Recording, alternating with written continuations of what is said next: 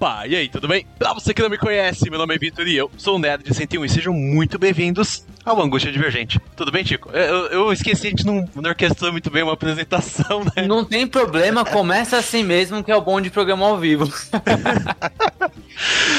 Acho que já fica aqui eu uma. Sou... Opa, perdão.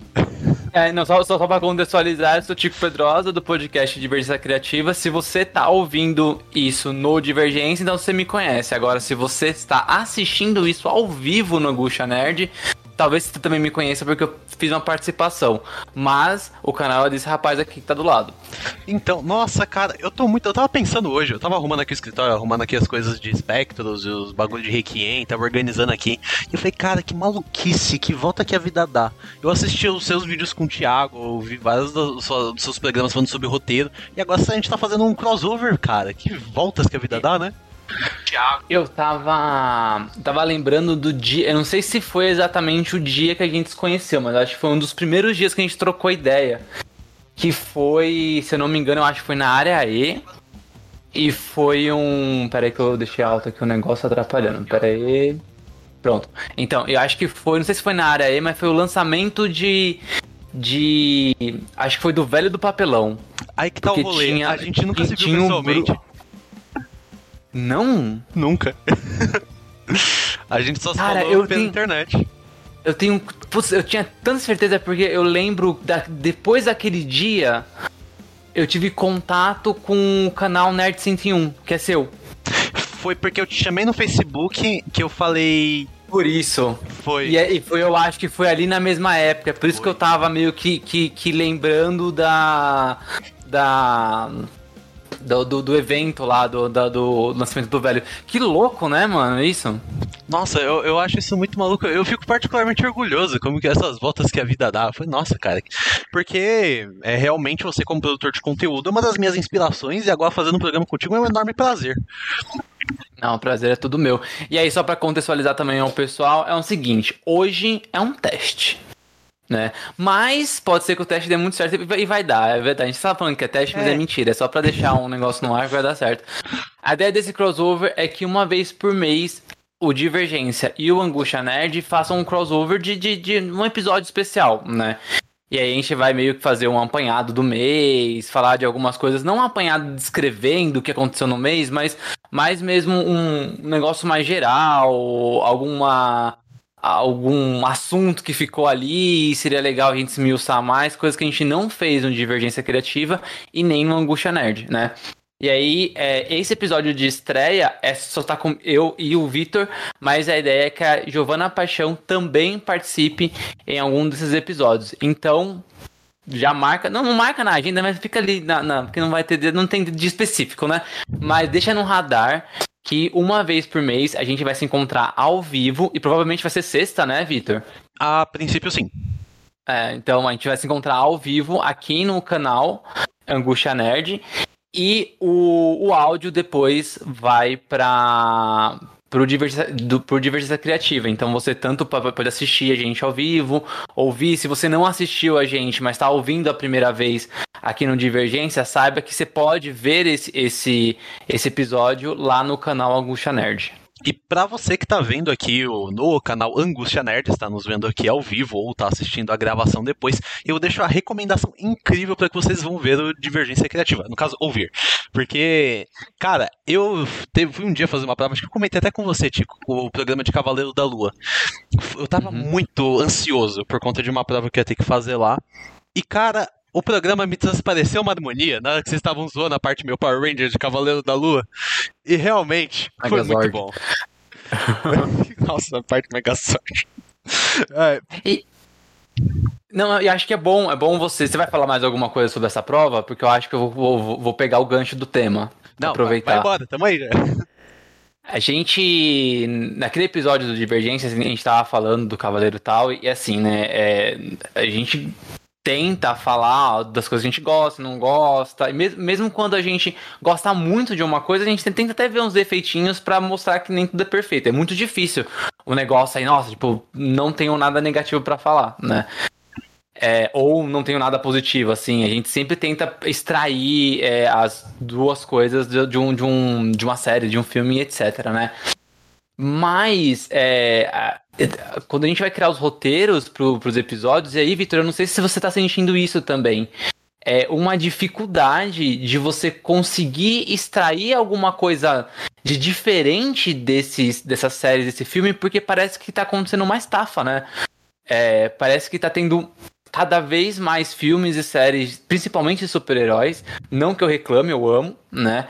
Mas que essa estafa ela tá vindo com uma com um, conteúdos de roteiro de história tão parecidos, sabe? Que é difícil você falar sempre de uma série que, e, e, não caia nos mesmos defeitos muitas vezes e nas mesmas qualidades. Aí quando cai sempre na mesma qualidade acaba virando um defeito, porque, né? Ficou igual. Repetindo a fórmula, né? É até. Ah. O, o, objetivo desse programa inicial, quando a gente tava acertando qual que seria a primeira pauta, é porque, cara, eu ando tão desanimado com o mundo de super-heróis. Assim, salvo algumas exceções, salvo o Superman Lois. Superman Lois é a salvação que há para mim. Como eu amo essa série. Eu vi ontem um episódio com meu pai. Cara, que bagulho sensacional. Os caras sabem fazer o arroz com feijão naquele temperinho massa. E vendo Miss Marvel, eu, como eu tenho esse hábito de assistir com meu pai, eu consigo ter um pouco esse contato de alguém que não entende, também vendo, porque por mais que meu pai goste, ele não acompanha muito, ele só assiste de vez em quando. E a gente vendo, é muito isso, de você ver uma repetição, repetição dos mesmos erros da mesma fórmula. Por exemplo, uma coisa que me chateou um pouco em Miss Marvel é que esteticamente a série ela é muito bonita. Todas as séries da Marvel até agora, elas têm uma identidade visual muito própria, muito bonita e muito legal. Eu. É, em geral, assim. É, tá, pelo menos as séries, né? Pelo menos as séries. Eu acho que a série que tem, que tem mais cara de filme da Marvel, que é a mesma paleta dos filmes, que a Marvel pesca tudo igual, por causa da fórmula, mas acho que a série que mais se parece é o Falcão e o Soldado Invernal. E o Loki. O né? resto. E, e, e, é verdade, e o Gavião também. O resto tem uma, um, um, uma estética visual bem cada um ali bem, bem própria, assim. Ainda é Marvel, você consegue enxergar que é Marvel, mas ela tem essa estética. O, o Gavião ainda tem um quê diferente porque ela tem um tema natalino. E aí ela ganha um quezinho. Opa, bate fez tuk. Mas ela ganha um quezinho diferente. Mas eu acho que ela e o Falcão realmente são as duas que mais que mais se parecem com os filmes.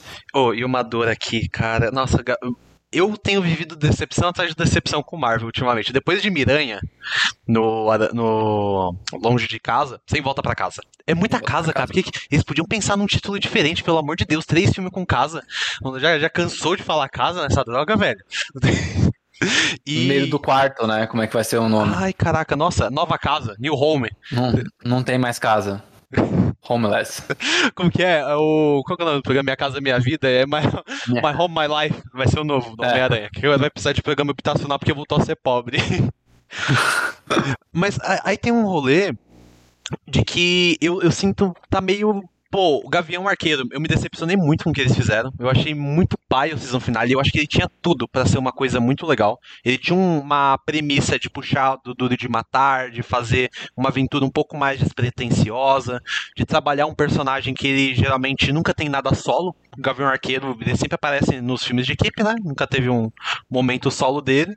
E, cara, a, a, a como é o nome da atriz? Não lembro, mas a Kate, a Gavinha Arqueira. Ela é uma personagem uhum. tão carismática, ela tinha tudo ali, ela segurou muito bem as pontas, mas aí a série, ela começa assim, eu tenho a impressão de que ela vai, Uou! e parece que todas as séries da Marvel ela ficam nessa inconstante. Ou ela começa muito boa e vai caindo, ou ela começa boa e dá uma caidinha, mas tipo, sempre quando você vai tirar a média, a minha impressão pelo menos, é de que fica naquele meio medíocre, sabe? Fica, a, o saldo sempre fica assim, pô, essa série é uma nota 7,5. Sempre tem essa impressão. O que você acha? É, e o medíocre não medíocre da forma pejorativa da palavra, mas de médio mesmo, né? Ela fica sempre naquele. Não, não, não tem nada diferente de novo e também não é ruim. Você assiste e vai, né? É, há um tempo, eu acho que é legal a gente focar na Marvel por enquanto, que é um, um dos, das três grandes franquias que hoje a gente tem que é, a gente consegue observar esse acúmulo de, de, de, conteúdo, né? Acho que as três grandes, principalmente a Marvel e a DC, né? E tem Star Wars. Star Wars não tem tanto conteúdo assim, não gera tanto buzz. até pelo fato de que eles não estão conseguindo atualizar a, os fãs, né? Eles são, não, não conseguem. A, base de fãs dele ainda são os fãs velhos, né? E que é um problema, porque quanto mais velho, mais rabugento, mais chato, né? Aí pra agradar é mais difícil. Mas eu acho que a, a Marvel e a DC, elas estão nessa de fazer muito conteúdo. E a Marvel, muito mais. Porque a Marvel, ela vem numa crescente de criatividade muito grande, né? E de aceitação do público muito grande. Então, desde 2008, antes era um filme, um filme ano sim, ano não. Depois começou a ser um filme por ano. Depois dois filmes por ano. Depois três filmes por ano e uma série de televisão, né? Depois, é, mais, série, mais séries de televisão, depois séries na Netflix e três filmes do, por ano e série na Netflix. E agora tem o Disney Plus, né? E aí continua, três filmes por ano e quatro séries por ano da, da do Disney Plus, quatro, cinco, sei lá, é sempre, eles sempre intercalam. E aí, justamente por eles intercalarem, né, uma série, um filme, uma série, um filme, eu acho que o único tempo de respiro foi por causa da pandemia. 2020 ali, é, eu acho que não teve nada de filme, né? Só teve o, o season né? finale do, do Agents of Shield, se eu não me engano. É, mas não é mais canon, né? Aparentemente. Não sei. Eu fiquei sabendo que a gente, a gente da Shield não era mais canon, porque aquele rolê dos inumanos, eles estão falando, pô, pegamos X-Men de volta, não aconteceu. Estamos aí. Hum, não sei. Eu, eu acreditaria. Eu só acredito quando eles realmente falarem. Porque a Marvel nos pronunciou sobre. E aí você fala que, tipo, ah, é canon, não é canon, aí eles vão e colocam o mesmo ator do, da série do Inumanos no Doutor Estranho. Tudo bem, foi só um fanservice. Mas pra que pegar um ator de uma série que ninguém assistiu, né? Que pouquíssimas pessoas conhecem. Então eu acho Inumanos que... é fogo, né, bicho? É, essa série é muito ruim.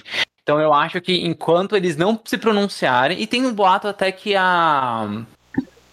A Quake né, vai aparecer no Invasão Secreta, na série Invasão Secreta. É, é, um, é positivo, é que o que me pega um pouco, que nem você falou essa questão, a gente tem trocentas coisas. E eu, a, muita gente fala, e eu concordo com isso, de que hoje em dia a gente vê o que se tem nos quadrinhos na tela. A gente vê muita gente, muita coisa, muitos eventos. Só que eu acho que na tela a gente não tem uma coisa que tem nos quadrinhos, que são que é a independência eu acho que, por exemplo, você tá lendo um Capitão América do Ed Brubaker, que tem a lá, o Soldado Invernal. Pô, você lê a fase do Ed Brubaker, beleza, tem os eventos de guerra civil, é legal você ler no meio, mas depois a história ela consegue se tornar independente. Agora você uhum. tá num uhum. negócio que, cara, é quase insustentável você ver Marvel e pular alguma coisa. Você não consegue mais. É, eu acho que esse, esse é, o, é um é um dos problemas atuais da Marvel é justamente eles fazerem tudo muito amarrado, né? E aí você acaba prendendo o espectador. Tem um vídeo do Porta dos Fundos que brinca com isso, né? Um cara ele vai assistir um filme, ele vai na, na, na bilheteria. E aí o, o cara da, da, do, do, balcão lá da bilheteria fala: Ah, mas você assistiu tal filme antes? Aí ele, não, não. Aí ele, ah, então, você precisa assistir. Ele, não, não, não, mas eu vi uma resenha. Não, mas você não tem que ver resenha. Porque a resenha naquele site que você viu, para você entender aquela resenha, você tinha que ver tal série, tal série e tal coisa. Aí o cara fala, pô, mas eu só queria ver esse filme. Ele, não, então, mas aí, além disso, esse filme vai se conectar com o filme tal que vai lançar. Então, pra você entender o filme tal, você tinha que assistir tal, tal coisa e conhecer tal coisa. Aí ele fala assim: Ah, esse filme eu assisti. Ele, não, não, tô falando do filme. Agora tô falando do quadrinho. Você leu tal quadrinho? E aí é isso, sabe? Começa a, a, a engessar muito o, os fãs. Os fãs, espectadores e tudo mais, né? Imagina, é, eu te, até já fiz essas contas já, né? Eu tenho 32 anos, eu consegui acompanhar tudo. E eu já fiz até nesse meio tempo maratona de reassistir os filmes da Marvel, né? Então, beleza para mim, né? Eu assisto desde que lançou. Um jovem que tem 15 anos hoje e começa a gostar dos filmes da Marvel hoje, ele tem que assistir mais 24 filmes, 23 filmes Não, pra trás. A conta tá enorme agora, ó. É, Qual é o filme? De... Eu, eu, acho que tem 27. Já tem 27? Ó. Só pra. Vou tentar puxar aqui rapidinho uma conta. Ó, por enquanto, são 28 filmes. 28 filmes, mais, mais as séries. Mais as séries. aí as séries. E aí as séries. É, São filmes tem- separados em episódios, a maior parte. é, é, é um filme de seis horas separado em episódio. Então. É, é isso, né? E aí qual, que é o, aí qual que é o problema, eu acho, que dessa quantidade absurda de coisas? Eu acho que na Marvel a gente tem é, duas coisas que, assim, a gente fala que é um problema, mas eles super podem dar mostrar que não, tá? Isso continuar a ser super lucrativo. Já tá se mostrando problemático, mas enquanto for lucrativo, eles vão continuar. Mas esse é o primeiro problema, tem muita coisa pra acompanhar. E eu acho que o segundo problema, Vitor, é que tem o lance do. é, e- eles. Eles não estão mais se aprofundando, né? Eu vou ser sincero, o Homem-Aranha Sem Volta pra Casa, eu gostei muito e eu saí com a sensação de querer assistir o filme de novo. Não fui no cinema duas vezes. Vi um, fui uma só. Fiquei esperando sair no streaming, até agora não saiu, mas eu acho que em breve vai sair na HBO Max, né? É, tá uma bagunça. Eu acho que vai ser no Disney Plus mesmo. Eu sei que tá uma bagunça. A aí. HBO Max já anunciou, já acho, desde. Foi, né? de- de- é. Ah, não. O É con- Disney, Disney Plus que anunciou que vai trazer os outros filmes do Homem-Aranha. Acho que era isso. Isso, isso. Os outros cinco da, da Sony, os três do Tobey Maguire, dois do Andrew Garfield. É porque é né? da Sony, né? É. E aí ah, o contrato tá solto. A Sony não tem um streaming próprio. E o. Não assisti de novo, quero assistir, né? Saí com essa vontade. Mas se eu pensar bem assim, ok, o filme foi legal, o filme ele, ele, ele é bem construído, tem um monte de furo de roteiro, mas o filme ele é bem construído, né? E dentro dessa construção dele, eu acho que o que mais pegou foi a nostalgia. E ele conseguir encaixar a nostalgia em um roteiro aceitável. Mas se você pensar bem, não tem um vilão novo, são cinco vilões antigos, é, com os mesmos atores. A, a participação dos dois aranhas novos são bem. ah, Melhor, dos dois aranhas antigos são bem importantes para esse filme. Então é, é um filme meio que ele abraça todos os, todos os Homem-Aranha recente. Tipo, ó, aqui, ó, esse live action é sobre esse- todos esses sete filmes anteriores né? É, ele, ele conversa muito com a, com a nostalgia e com a grandiosidade que essa nostalgia pode trazer. Só que eu acho que, que essa. Depois do Homem-Aranha, eu não consegui ver um nível bom de roteiro, né? E em nenhum filme, e nem em série, pra ser sincero, sabe? É, e eu acho, porque acho que a, a- parece que a Marvel também tá meio que fazendo pastelaria, sabe? Ah, vamos escrever aqui um roteiro rapidinho, vamos fazer um filme e vamos lançar. E aí, como eu comentei, né? São três filmes por ano e séries intercalados. Então, no começo do ano, agora 2022, a gente. Ai, putz, pra lembrar agora qual, qual série veio. Agora veio é no é começo do tristeza, ano. cara. O quão esquecíveis estão essas séries também. É, mas pelo menos a Cavaleiro- ordem delas, né? Eu acho que foi Cavaleiro da Lua que a gente teve esse Eu ano. acho. Foi É, primeira. Cavaleiro da Lua, e aí a gente. Marvel. Isso, é isso, isso, tá certo, tá certo. Vai ter Mulher Então a gente. Então a gente teve em 2022 é Cavaleiro da Lua, e aí intercala com um filme, Doutor Estranho. Aí veio uma série, Miss Marvel. Aí vai ter mais um filme, que é o Thor, O Amor e Trovão. E aí vai ter mais uma série, que é a Mulher Hulk. Aí depois mais um filme Pantera Negra. Né? E aí tem, eu acho que a One acaba, acho que não, tem, não deve ter mais série esse ano. fé que não tem, É, pelo amor tem- de Deus. Tem uns filmes, tem uns filmes direto pro Disney Plus que eles vão lançar, né? Em outubro tem o Ah, especial de especial. Halloween Esse aí eu quero ver. e, e em dezembro tem o especial de Natal do- dos Guardiões da Galáxia. Então, assim, é muito conteúdo. Muito conteúdo. E uma série ela vai durar ali um mês e meio, dois meses, um- menos, é um mês e meio. É, então, é um mês e meio com a Marvel falando sobre essa série, criando buzz, criando expectativa para um próximo filme. Ou para um próximo conteúdo que vai ser um filme. Aí o filme chega, ela tem que gerar expectativa para a próxima série. Aí a série che- chega, cozinha ela por um mês e meio e gera expectativa para um próximo filme. E aí a gente fica sempre vivendo de expectativa, né? Para fechar só essa linha de raciocínio e até mandar a bola para você, o, o, o que aconteceu de problema recentemente por causa dessa, de gerar essa expectativa é que a gente teve a decepção com Doutor Estranho 2, que eu não achei decepcionante, achei um filme ok, É. né? Mas tem, tinha pessoas que achavam que ia ser um novo Vingadores Ultimato. Mas por que, que essas pessoas achavam que ia ter X-Men, que ia ter É, que ia ter o Homem de Ferro do, do Tom Cruise, que ia ter não sei que, sei lá, vai tanta coisa. O Tom Maguire ia aparecer, que todo mundo ia aparecer, sabe? Que a tia May. Da, da, Shrek, do, do, sei para, lá, Shrek para sempre. Que todo mundo. Aí, mas por quê? Porque aí é, é essa brincadeira. É, é, esse esquema da Marvel de economizar, não tá economizando, mas ela utilizar o público para gerar o marketing dela é muito prejudicial pros, pros fãs que estão dentro da internet para consumir esse conteúdo, que assistem canais que, que falam sobre filmes e séries de super-heróis, é, seguindo perfis no Twitter que falam sobre isso, ainda mais aqueles que usam do clickbait para conseguir views. E aí, qualquer rumorzinho, qualquer mentirinha que cai na rede, ou até mesmo coisas que esses próprios criadores de conteúdo inventam, viram teorias absurdas, né? Que a pessoa assiste, acaba sendo conduzida por uma narrativa achando que essa teoria é real, monta um filme na cabeça. Cara, meu, Doutor Estranho, vai ter o Wolverine novo. Nossa, e vai ter o Demolidor também, vai ter o Homem-Aranha e vai ter os X-Men. Vai... Cara, vai ser. Chega lá, não tem. Chega lá, tem um professor Xavier que nem é o mesmo Xavier dos filmes antigos da Fox, é só o mesmo ator. Mas nem é o mesmo. Pelo menos né? toca a musiquinha. Essa, e aí parte é aqueceu o coração. A música do desenho. É, a música do desenho. É, ela é remasterizada, né? Se você olhar nos créditos, tá como tema do X-Men 97, que é o, no, é o nome do desenho que vai ter da, na Disney Plus. Então eles já, já deram uma, uma palhinha de como vai ser a, a, a música da nova abertura.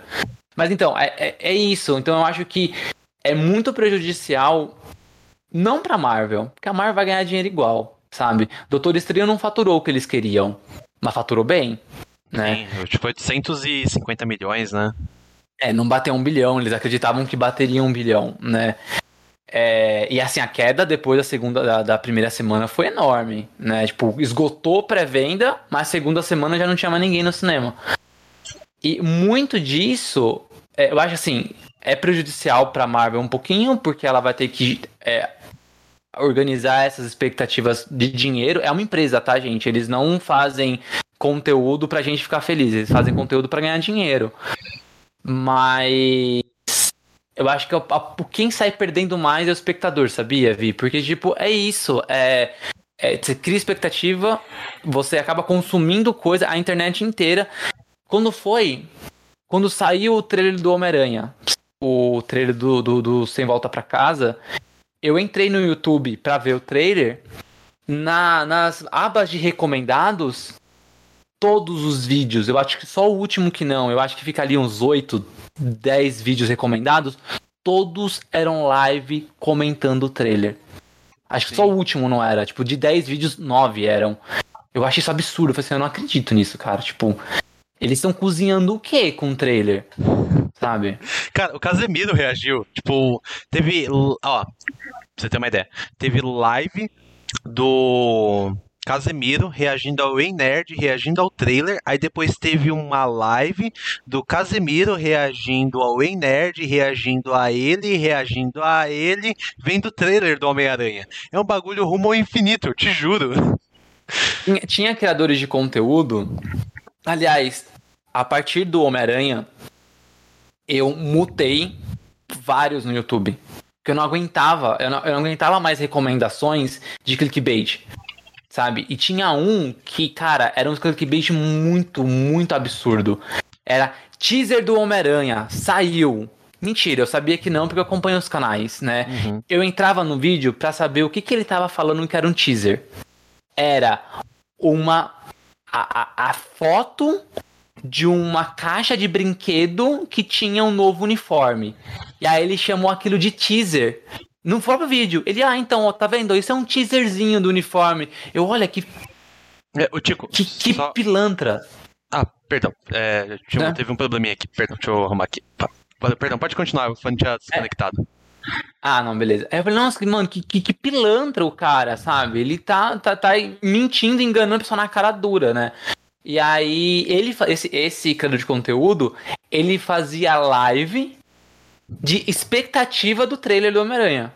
Hoje vai sair o trailer, live esperando o trailer. Aí ele ficava, sei lá, das 7 horas da noite até as 3 horas da manhã com mais alguns amigos, conversando sobre porra nenhuma. É quase uma vigília, tá ligado? Dia de oração do povo no monte, venha, É. trailer do Homem-Aranha. Mande o do E é céu, isso. senhor. E- esses caras, esses criadores de conteúdo, estão ganhando dinheiro com as visualizações de um monte de gente, com o clique de um monte de gente. Ganharam dinheiro com o meu clique, porque eu fui lá ver que porcaria ele tava fazendo, sabe? Mas, é, ao mesmo tempo, eu acho que eles estão criando. Se você sabe. Só, só um problema. Opa, voltou, voltou, conexão. Caiu, voltou? Acho que tinha dado um problema na conexão. Ó, Ah, eu não, acho que aqui um- tá indo, hein? Aqui tá. Voltou, voltou. Tinha caído. Tá, beleza. Então, só pra, só pra é, é, encerrar, eu acho que se você sabe é, levar essa expectativa, tudo bem. Eu adoro criar teorias. Eu adoro conversar com amigos meus falando sobre teoria.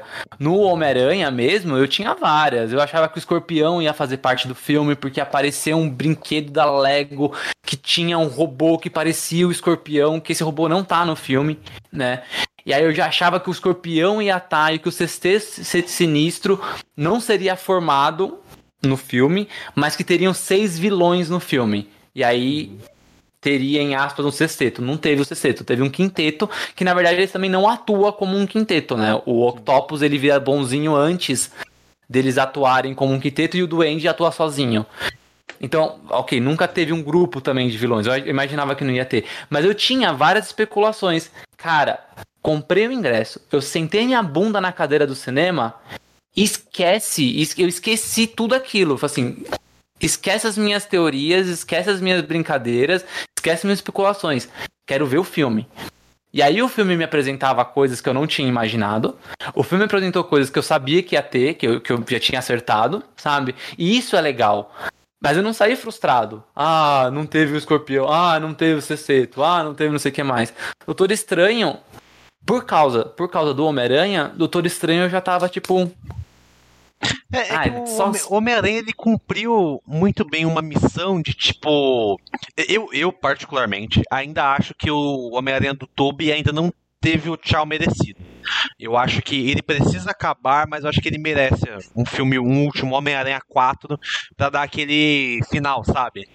De tipo, anos depois, ele mais velho, como que ficou a relação dele com a Mary Jane, como que ficou a questão. Acho que ele teve uma filha até. fala- é é muito confuso isso. Homem-Aranha, volta e meia tem É. filha em lugar, não tem em outro.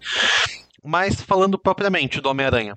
Já passou seis meses, pode falar mal agora, né? Acho que já, já passou. Não, já, já pode falar mal. Ele já era o pior filme em março. Em março ele já era o pior filme da, da Marvel. Já, já havia várias pessoas falando mal do Homem-Aranha. Assim, como? Não era o melhor filme até agora, sabe? Então a gente já pode falar mal. Eu acho, eu acho que já é junho, né? Julho agora. Então, na verdade, eu acho que a gente tá em outro patamar. A gente já Pode pode, falar falar os é dois ao mesmo tempo. A gente já pode falar mal e bem no mesmo programa. É que assim, eu vi o filme, é, acho que três vezes. É, eu vi duas no cinema e uma terceira por, com, por vazamento de cena, porque eu acho que o filme tem muitos pontos positivos e só que eu acho que tem muitas coisas nele que o impedem de ser um filme muito bom. Porque assim, eu acho que a direção dele é legal, mas deixa a desejar. Eu vejo na comparação, quando você vê o Sam Raimi enquadrando as coisas, quando você vê o John Watts enquadrando as coisas. Eu É acho outro estilo, né? é, n- não Outro só estilo. o estilo, mas você vê a a finesse da coisa, né? Mas sabe que eu acho que esse esquema do John Watts, eu acho que o problema não é não é a falta de assinatura, eu acho que é o que, que o Homem-Aranha se tornou durante a franquia dele. É, em medidas proporções, eu acho que ele teve um problema muito parecido com o Sam Raimi. O Sam Raimi no, no Homem-Aranha 3, a Sony exigiu que ele colocasse personagens que acabam. Que, ou Venom, no caso, né? Que mudou completamente todo o roteiro dele. Ele teve que Encaixar. colocar coisas que você vê claramente que o, o filme tem um tom, e aí quando chegam os negócios pertinentes ao Venom, você fala, mano, como assim, sabe? E, e o, o John Watts, você vê que o filme ele tinha uma pegada lá no primeiro, no De Volta pra Casa, né? ou De Volta ao Lar. De Volta ao Lar, né? Homecoming. É, ele tinha um, uma pegada super. é, é, é, é, amigos, o Flash, o Ned, a MJ, a Beth, eles faziam um grupo de amigos, tipo o grupo dos cinco mesmo, sabe? Sim. O 2, ele vai perdendo um pouco isso. O 3 não tem isso. Então, mas então aí, eu acho. aí, tem um eu- bagulho. Per- perdão, é. Não, não, eu acho que é isso. Eu acho assim, o ponto positivo do John Watts é essa brincadeira com o Clube dos Cinco e fazer um filme de adolescente. Sobre adolescentes. Só que isso foi se perdendo.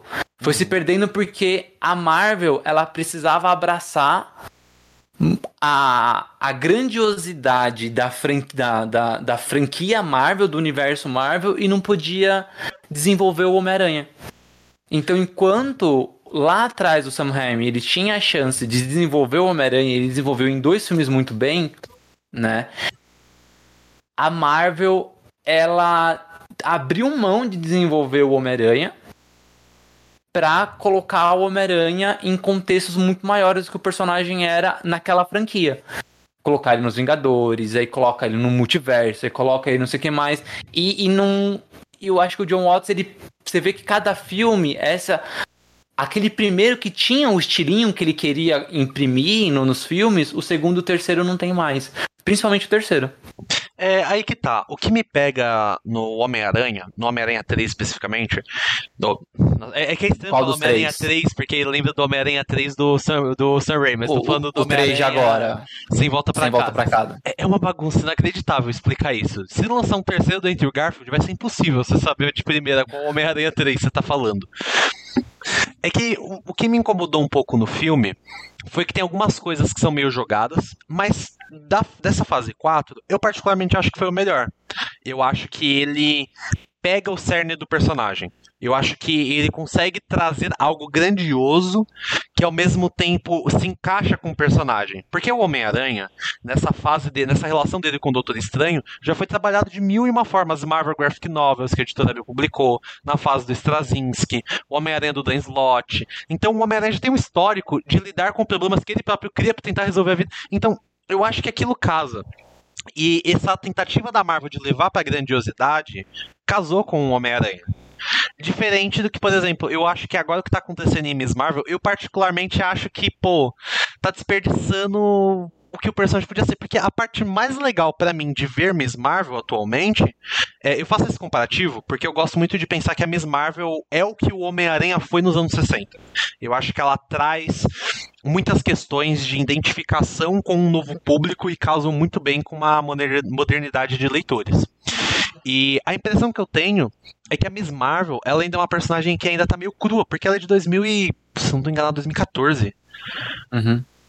E eu acho que o Homem-Aranha, ele funcionou naquele momento, por mais que ele tenha perdido esse tom, porque ele conseguiu transformar o Peter para ele se adequar, tipo, deu tempo, o Homem-Aranha apareceu em cinco filmes. Guerra Civil, Vingadores 3, o Vingadores 4, É, e mais foram seis filmes. Deu é, mas eles não desenvolveram tão bem. Ele só desenvolveu no último, porque ele sempre emburrecia. Não sei se você lembra.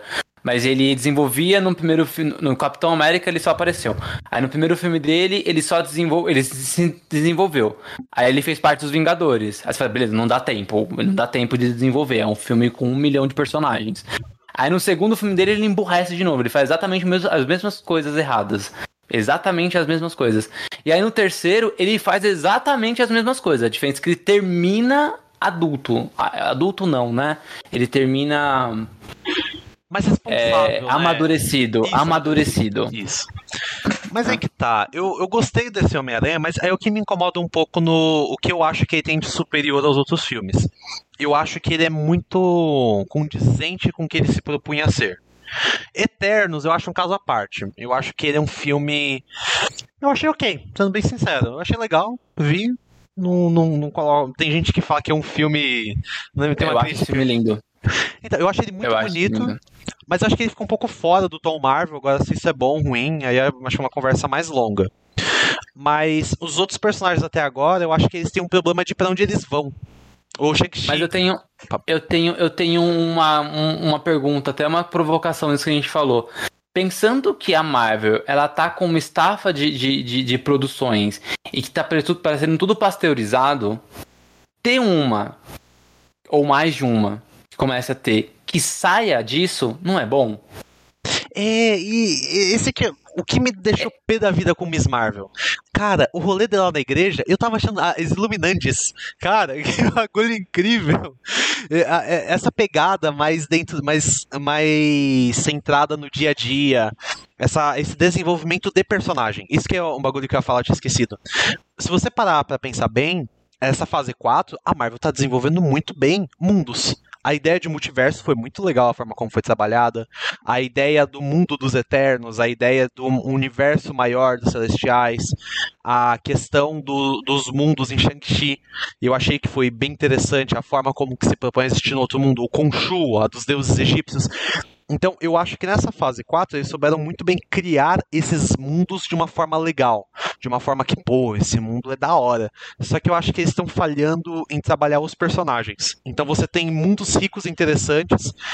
E aí personagens que eles deixam um pouco devendo para estabelecer nessa relação comum. Faz sentido? Mas você fugiu da minha pergunta.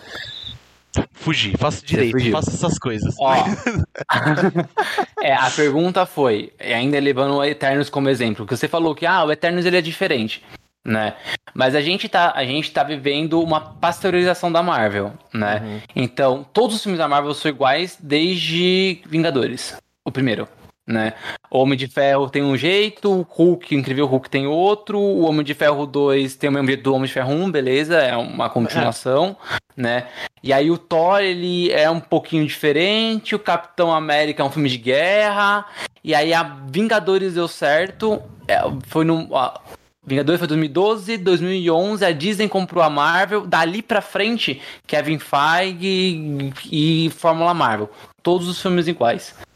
E aí, todos os filmes que são um pouquinho mais diferentes são mal criticados. Homem de Ferro 3, que é, é super máquina mortífera, porque é do Shane Black. Super mal, mal criticado. Por quê? Porque ele não parece os outros dois filmes, né? E aí, o, a Marvel foi pasteurizando tudo. Hoje a gente tem duas franquias que são mais diferentonas, que é o Esquadrão Suicida. Esquadrão Suicida não. É o Guardiões da Galáxia e o Thor por causa da assinatura do, do, dos diretores. De resto, é tudo igual, assim, tem tudo a mesma cara, tem tudo o mesmo tom de, de, de, é, de humor mesmo, né? Essa, essa oscilação de. O, durante o desenvolvimento do, da, da história, você tem coisa engraçada, coisa engraçada, dramática, tensa, ação, e aí volta a ser engraçado, é dramático, você tem uma montanha russa de coisas, né? E aí, quando eles entregam um filme mais sério, mais contemplativo, mais. Deixa eu, eu pensar, porque a Marvel você não faz você refletir. A Marvel faz você, tipo, ah, dei, dei risada, risada, nossa, ação, ação, ação, nossa, chorei, nossa, dei risada de novo. A Marvel é assim, tipo, todos os filmes. E aí, quando ela vem com Eternos, que é um filme mais contemplativo, as pessoas não gostam. E aí que tá. E aí vem a minha pergunta: se tá tudo pasteurizado, o Eternos foi um ponto positivo ou um ponto negativo de, de, de, de, ser diferente? E aí, por ser diferente, será que ele foi. E aí entra, entra num paradoxo, porque ele é diferente e as pessoas mal criticam.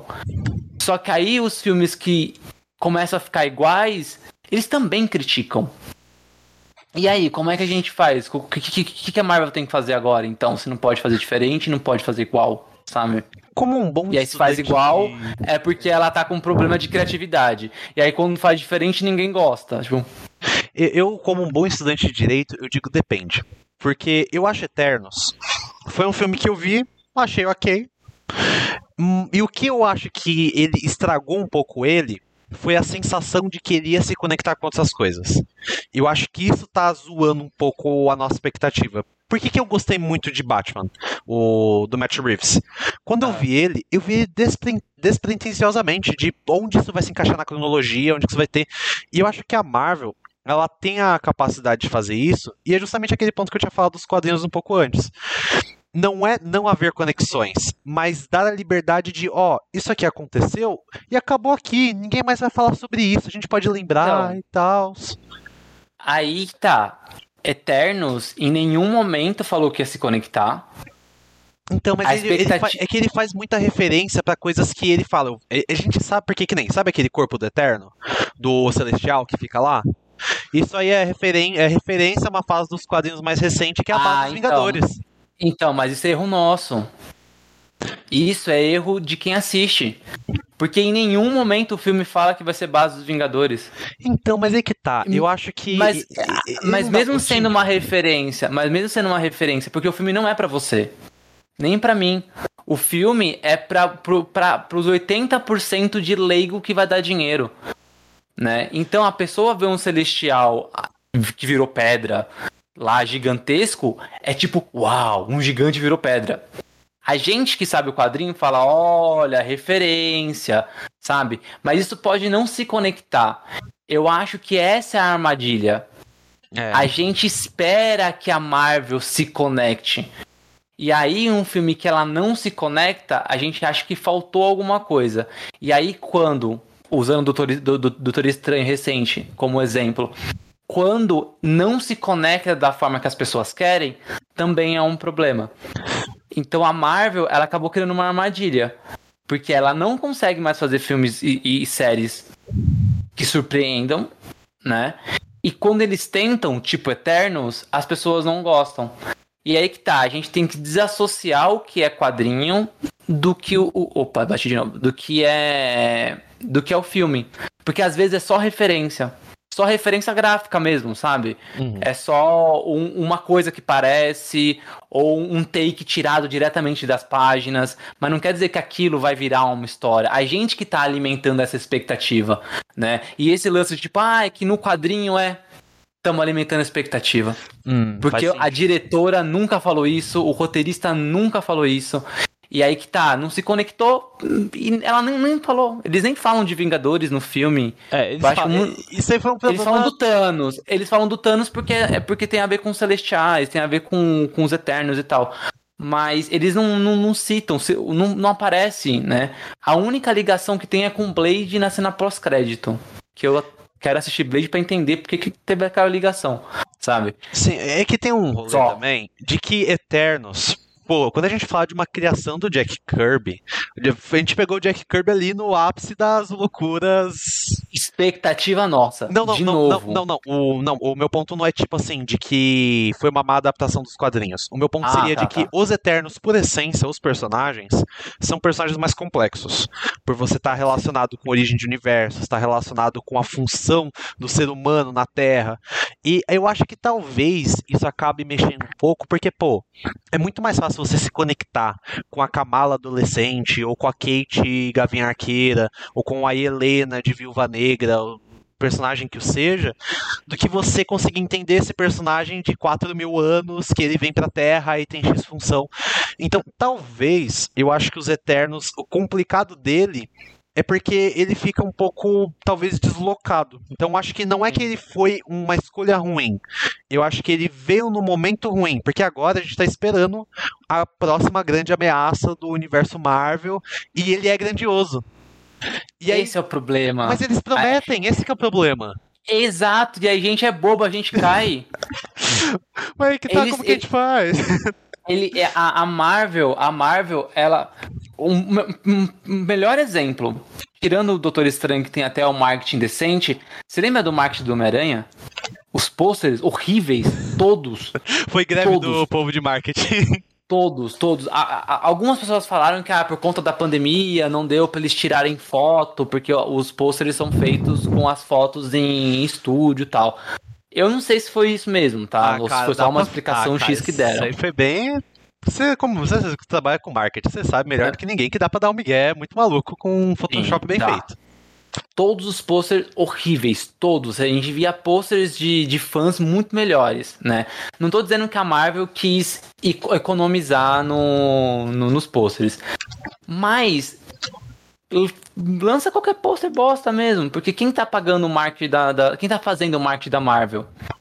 É. Os fãs. Ainda mais Homem-Aranha, né? Homem-Aranha é um caso até à parte. Quando o Kevin Feige, quando o Kevin Feige, ele manda a seguinte frase, ele fala assim: "Ah, vamos anunciar em breve o, o a nova ameaça da, da Marvel". Já gera expectativa. E aí, a- parece que a gente não curte o presente da Marvel. Parece é. que a gente tá sempre esperando o amanhã.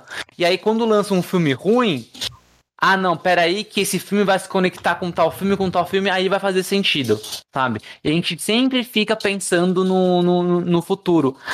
A Marvel joga esse jogo com a gente, né? E aí que tá, eles jogam esse jogo com a gente porque eles já aprenderam que quando eles fazem isso, gera buzz. E se gera buzz, é marketing gratuito para eles. Porque a gente falando sobre isso no Twitter, a gente criando conteúdo, é, é isso, sabe? Então, é, acho que esse, esse é o grande que, assim, a Marvel joga os negócios, a gente cai. É, a gente e aí gera expectativa. E, é. e, aí que tá, acho que então, entra até um pouco nas outras séries. A minha impressão é que a Marvel ela sabe ainda fazer um planejamento, mas ela tá usando mal a expectativa dos fãs. Eu acho que talvez entre um pouco nisso. De que. É. Que nem. Agora pensando bem, você acha que a She-Hulk com CGI zoado foi uma tentativa de fazer um marketing. É, digamos assim, fale mal, mas fale de mim, para depois mudar na versão final, ou foi só cagada ali que rolou? Eu acho que não foi nenhuma das duas. Eu acho que foi um, uma Primeiro que eu acho que foi que eles lançaram assim porque eles quiseram. Né, a Marvel. As séries da Marvel estão bem ruins, tá? De, de, de CGI, assim. Eu vejo. Agora a Kamala, a Miss Marvel, eu tô achando ok. Mas, nossa, Cavaleiro da Lua eu não gostei do CG. O Falcão Soldado Invernal, quando tinha cenas que tinha fundo verde, assim, era muito estranho, ainda mais quando tinha cena de ação na frente desse fundo verde. É, Loki também teve uma cena, acho que foi do um planeta que estava destruindo e tem aquele céu roxo. É. Era horrível, completamente descolado. A, o, o Cavaleiro da Lua teve uma cena parecida, que era na barca, completamente descolada também. Você via as pessoas e via que o fundo estava diferente, a luz estava diferente. É, só que, só que mesmo assim, eu acho que a She-Hulk dava para renderizar melhor. Eu acho que a estratégia foi meio Sonic. Uhum. O Sonic, ele ia ser zoado. E aí, o pessoal deu tempo, investiram mais, colocaram mais dinheiro para mudar o design dele, né? E aí, o que, que ficou na cabeça das pessoas? Tá vendo, ó? A gente ouve você, fã. É. Fã, você reclama, a gente te ouve, né? E aí a Marvel joga um CG tosco no trailer, vai melhorar até, até lá, com certeza, já tá melhor. Ele já uma semana depois tinha uma versão melhor do, do, do trailer já na internet, sabe? E aí o que que sai? Tá vendo, Marvel? A gente ouve você, não ouve nada, mas é, é isso, gera buzz, gera conteúdo. Quantos conteúdos não foram criados sobre o trailer da She-Hulk? Por Nossa. causa de um, CGI, um CGI ruim. A Magalu da. Magalu verde. Quantos memes, né? O Vi, segura a live aí sozinho. Eu vou pegar o carregador do celular que o Zé Ruela aqui esqueceu de pegar. Tudo bem.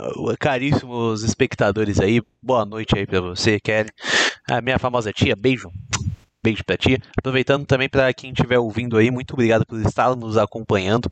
Agora, só para dar aquela leve enrolada, para quem não viu o trailer de She-Hulk, é, ele teve um problema porque o CGI dele foi extremamente mal feito. A gente viu uma She-Hulk extremamente mal renderizada. E até para uma explicação mais voltada para efeitos especiais, eu recomendo que vocês deem uma olhada no vídeo do Gaveta, que o Gaveta ele fez explicando sobre o Vale da Estranheza. O problema em questão seria que, como é um objeto 3D lidando com uma pessoa real, teria um problema para você conseguir compatibilizar e transformar em alguma coisa legal. Mas a Marvel, nessa questão dos efeitos especiais, está puxando umas coisas bem complicadas, digamos assim, quando a gente para para refletir nesses aspectos, ainda mais CGI. É, tem muita gente que fala, ah, mas é tudo CGI e tal. E eu acho que eles acertam muito em alguns aspectos, por exemplo, aquelas partes mais de terror de Doutor Estranho. Mas tem umas partes que são meio cagadas, que nem Miss Marvel. Você, já voltou, Tico? Tá de boa? Voltei, voltei. Uma coisa que me chateou demais. Miss Marvel, os efeitos especiais estão melhores, mas eu acho que as cenas de luta estão mal dirigidas e mal editadas. Eu não sei se você reparou no episódio de ontem. Muito corte. Tipo, na luta contra Ah. a Daga. Um milhão de cortes de cena. Tem, tipo assim, o cara não termina de fazer o movimento já tá cortando. Aí você fica, meu Deus, cara, deixa o cameraman respirar nessa droga. Eu acho que isso tem uma explicação bem, bem razoável. Eu acho que. Bom, primeiro que eu acho que a Marvel não tá. Não, a Marvel não, a Disney em si não contrata bem coreógrafos, né? É, a gente. Vamos, vamos falar de Star Wars logo em seguida, porque aí é, acho que entra também um pouco dessa parte de coreógrafo. E são meio ruins. E aí tem outro lance que eu acho que por o core- coreógrafo não ser ruim e trabalhar com jovem, tanto dublê de luta como a própria atriz, eu não sei se se ela conseguiria. E aí é mais fácil você padronizar pra baixo as cenas de luta do que você fazer cenas de lutas ótimas com adultos e aí quando ela for lutar ficar uma bosta. E aí a, a fica muito distoante. Então é mais fácil você nivelar tudo pra baixo. É que o- a minha questão é que na cena, não é a constituição na cena, mas a execução dela. Eu achei Ah, que sim. na hora que ela vai levantar, tipo assim, pra esticar o braço pra bater, falta um movimento, um giro de quadril, falta, tipo, ela sentir o peso de estar esticando o braço. É isso. Coreógrafo. É, e, E, até aí- mesmo a própria capacidade dela de se movimentar. Às vezes ela não, não tem, não é tão. É uma atriz que ainda não é tão elástica pra fazer alguns movimentos. Mas eu Nunca perdoo- treinou, ela é jovem, né? Nossa, essa atriz ela é muito carismática. Eu, eu, Ah. eu não tenho como, cara. Pior que eu, eu já amo a Miss Marvel e aí ela, como atriz, eu falei, ah, cara, me ganhou nessa. Ela é muito boa. Ela é muito boa. Eu gostei muito dela. E De vamos, verdade mesmo. Aproveitando pra gente puxar até. Depois, algum momento eu quero conversar sobre Miss Marvel. Algum dia eu vou fazer uma live, um podcast enorme, porque eu amo essa personagem de uma forma inacreditável. Mas isso aí fica para outro dia. Vamos puxando pra Star Wars. né? Acho que a gente conseguiu falar bastante de Marvel, nossa insatisfação. E só uma coisa pra gente fechar sobre Doutor Estranho. Ah, na verdade, sobre três coisas que eu acho que são os maiores problemas da Marvel daqui pra frente: Quarteto Fantástico, X-Men e o. E a acertar a expectativa. Eu acho que eu- esse último nem tanto, mas esses dois X-Men, até agora, eu tô. Eu realmente tô preocupado de como que. Preocupado aspas, É. né? Na verdade, eu acho que o problema. Se eu fosse colocar numa ordem, eu colocava a expectativa em primeiro. Eu acho que esse é, é- é o maior problema que a Marvel tem. É como acertar isso e como isso pode não espirrar de forma negativa pra ela, como espirrou em Doutor Estranho. Uhum. Porque isso, isso impactou em, em bilheteria e impacta em, em grana pra eles. Como introduzir os X-Men, eu acho que é, é a, é a segunda. O quarteto é fácil. É que o quarteto fizeram uma teoria que eu achei ela fenomenal. Não sei se você ouviu essa de que o quarteto se formou nos anos 60. Ele teria, teria o Reed Richards, a Sue Storm, o Johnny e o Ben. E então eles têm uma, uma missão no espaço e aí eles ficam no espaço até 2020. E aí, tipo, essa viagem nessa missão que eles têm que fazer no, no espaço, relacionado com os Skrulls, seja lá o que for, na volta da viagem acabou se passando 60 anos e eles são dos anos 60. Aí, O problema é que já fizeram isso, né? com quem? Capitã Marvel. Não, Ela é dos a- anos 90, ela vai pro espaço e ela volta anos depois. mas a, a questão maior seria de que eles ficam, tipo, presos. É tipo, a questão é que o tempo não Ah, passa tipo um pra bura- eles. Ah, tá. É tipo Planeta dos Macacos. Isso, O cara entra no buraco da minhoca, pra ele foi minutos, só que na verdade ele passou anos. Isso. Eu, Tá. eu acho interessante essa perspectiva de ver esse contraste de anos 60 pra cá. Eu acho que daria umas, umas trabalhadas legais. Fizeram isso com o Capitão América. Ó, deixa eu até pegar aqui um bitelão. Dá só um segundinho que ele tá aqui na, na minha mão. Pera aí.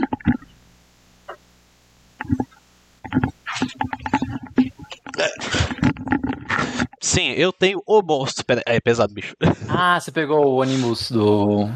John Byrne.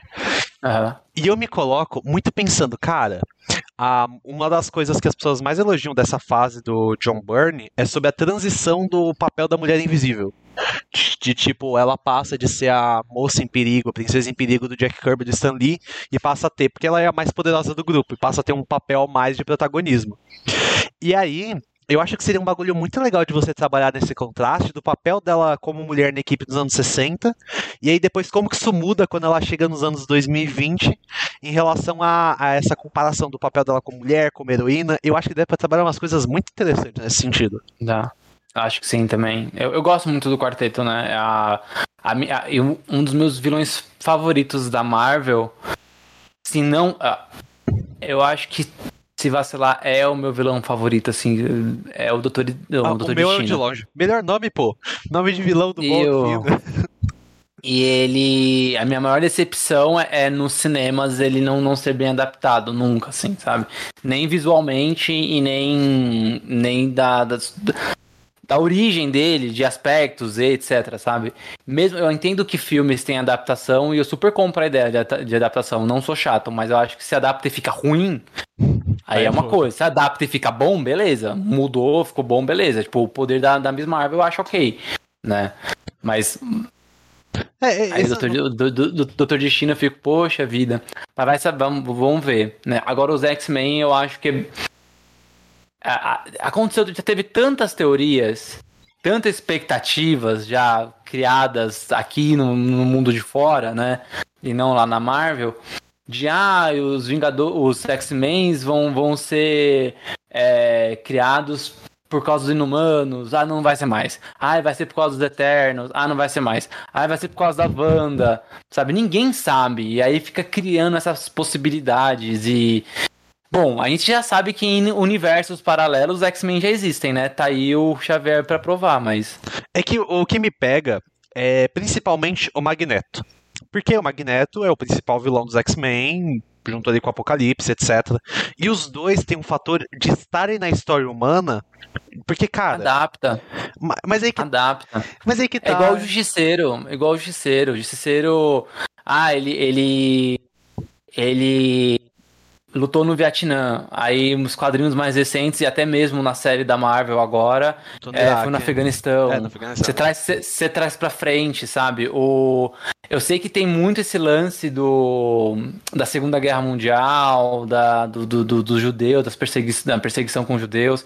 Mas às vezes é, dá para adaptar nesse tipo é, de fala. Pensando aqui, nos anos 90 teve o genocídio sérvio, né? Genocídio sérvio. Foi na Sérvia, não foi?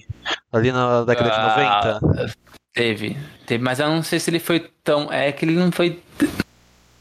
É, foi diferente, né? Foi, foi diferente, foi, mas faria diferente. sentido você ter um personagem, talvez, naquele contexto, para ser o Magneto e ter relação. É, ele, ele não precisa viver, ter, ter vivido aquilo. Às vezes, um é, um contato com, com um parente, um avô, a mãe que tenha um irmão, sabe? Alguma coisa assim. E aí ele tem esse, esse rastro da história.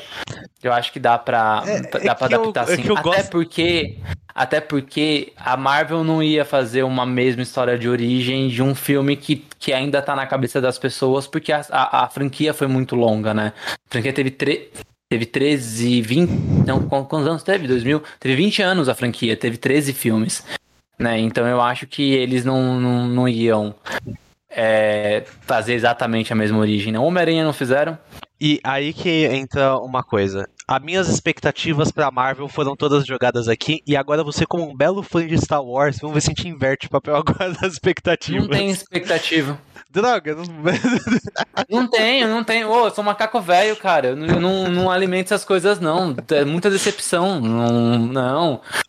A única coisa que acontece, eu acho que Star Wars enquanto a Marvel ela tem uma ela, ela, tem esse problema de ter, ter, muitos filmes e séries. E isso fica gerando conteúdo o tempo inteiro, fazendo a gente criar teoria e pensando sempre no amanhã. Eu acho que o, a, a, Disney não conseguiu fazer isso com Star Wars. E eu acho que a Disney não. Principalmente a Kathleen Kennedy, que é a, a atual presidente da Lucasfilm, não, ela não consegue entender aonde ela erra, aonde a Lucasfilm e a Disney juntas erram, né?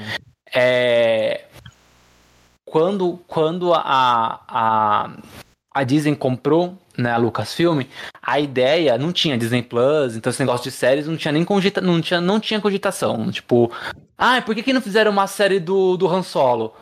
Porque não tinha, ninguém fazia série. A Disney não fazia série, não tinha Disney Plus. Então era filme. A ideia era ter um filme por ano. Quem né? começou a fazer esse negócio das séries mesmo foi o Demolidor na Netflix, né? Essa questão de ter um personagem razoavelmente grande, de um universo grande, tendo uma série, em vez de ter um filme, É. né? É da Marvel, né? Assim, pe- pega, pega, pega a DC, por exemplo. A DC ela, ela investe em série é, já em séries com qualidade já há mais tempo. Então, mas É eu, eu digo no sentido de fazer parte de um universo maior. No sentido de Ah, você sim. ter essa transição. Porque eu, É. eu acho que o maior problema de Star Wars é esse transmídia. Porque é muito complicado É. você manter um público novo nesse transmídia. Até hoje eu não entendo. Eu fico bem perdido até hoje. É, eu concordo plenamente. E o, o- Quando eles fizeram, né? E aí eles fizeram cinco filmes seguidos, né? Os, os três filmes, o episódio 7, 8 9, e entre eles o, o Rogue One e o Han Solo. Quando o Han Solo não deu certo, qual foi. O que a, a Kathleen Kennedy disse? Ah, o problema é um filme por ano. Não, cara, o problema não é um filme por ano. A Marvel lança três filmes por ano, sabe? A Marvel, da mesma empresa da Disney, que é a mesma. Tá, tá, tá dentro da Disney, a Lucasfilm também tá dentro da Disney. E não é, esse não é o problema, mas ela entendeu dessa forma. E aí tá, vamos demorar pra fazer um filme de Star Wars. E quando eu fizer, vão ser filmes mais espaçados, né? Então tem aí uns filmes que não, não, não vai ser feito. A Patty Jenks ia, tava, ela ia dirigir o Rogue Squadron e não.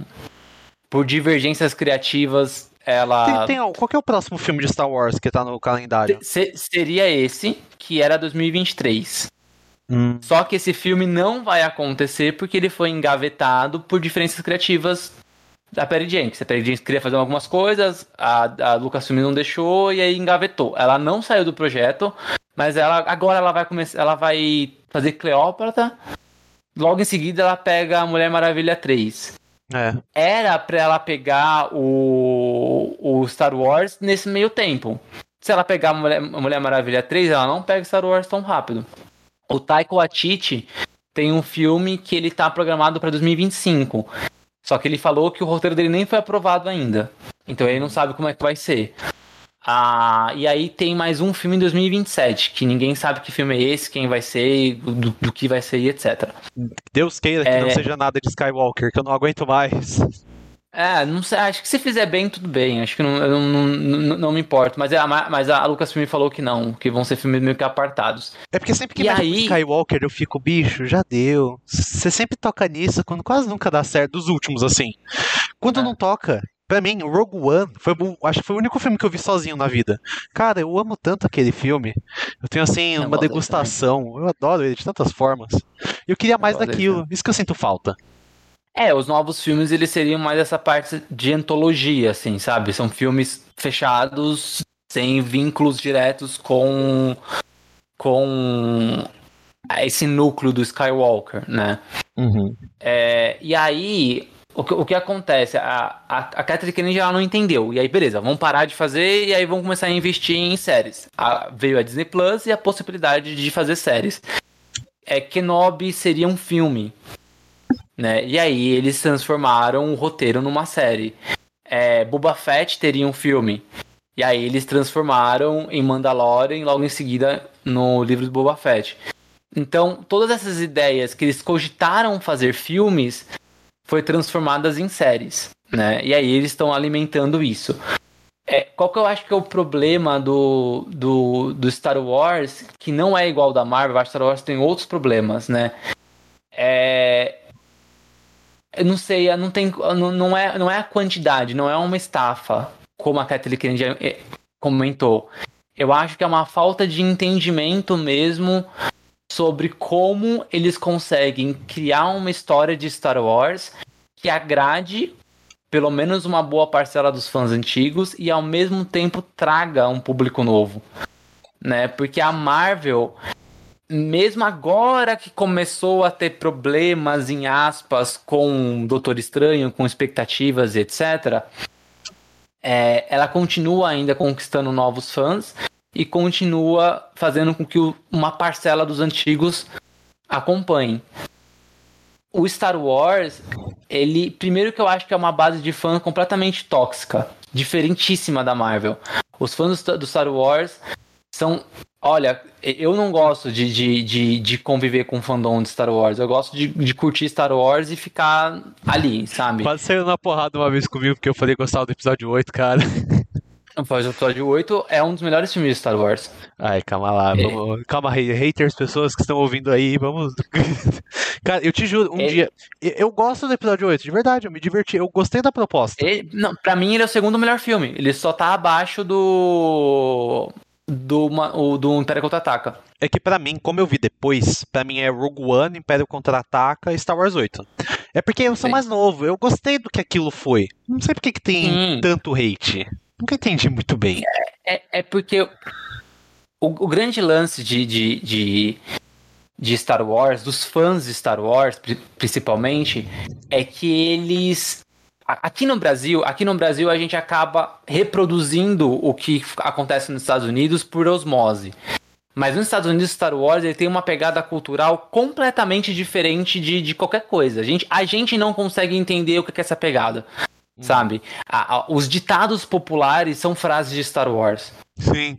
Entende? Lá, lá, lá, lá Star Wars é outra coisa. Star Wars mudou a forma que o norte-americano e, e, e, depois o mundo inteiro consome filmes.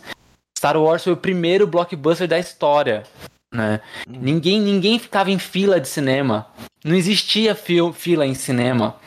Sabe? Não existia comprar ingresso antes né? A Star Wars mudou isso. Então a forma que as pessoas consomem cinema mudou completamente com, com Star Wars em 77. Então ele tem um apelo cultural muito diferente nos Estados Unidos. E aí, é, não só esse apelo cultural, tem um esquema que até mesmo eu acho que pela forma que o George Lucas mexe em Star Wars, que assim, eu acho, eu, eu amo o universo que o George Lucas criou na cabeça dele. Eu odeio a forma que ele coloca isso no papel. Odeio. Já já sabe? tem um problema com isso.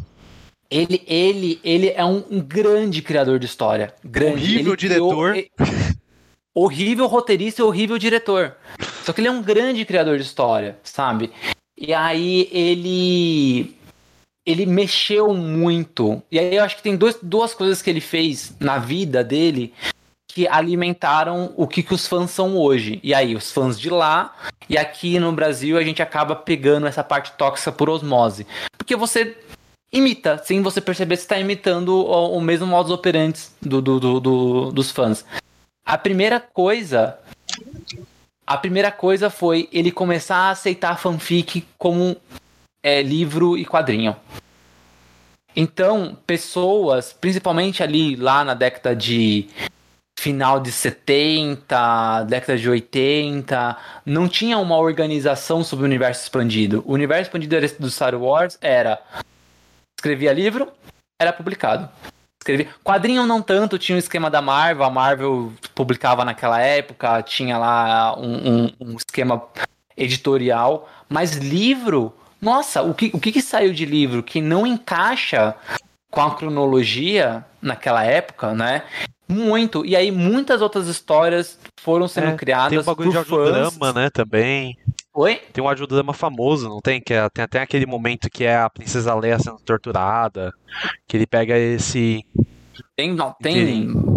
Tem várias, várias histórias é, paralelas que acontecem durante o episódio 4, mostrando é, mil formas diferentes do que aconteceu, tipo, o que, que o Luke tava fazendo antes, e aí não encaixa. Se você ler dois livros que se passam na mesma época, eles não se encaixam, né? Uhum. Não que foram escritos na mesma época, mas cronologicamente se passam na mesma época.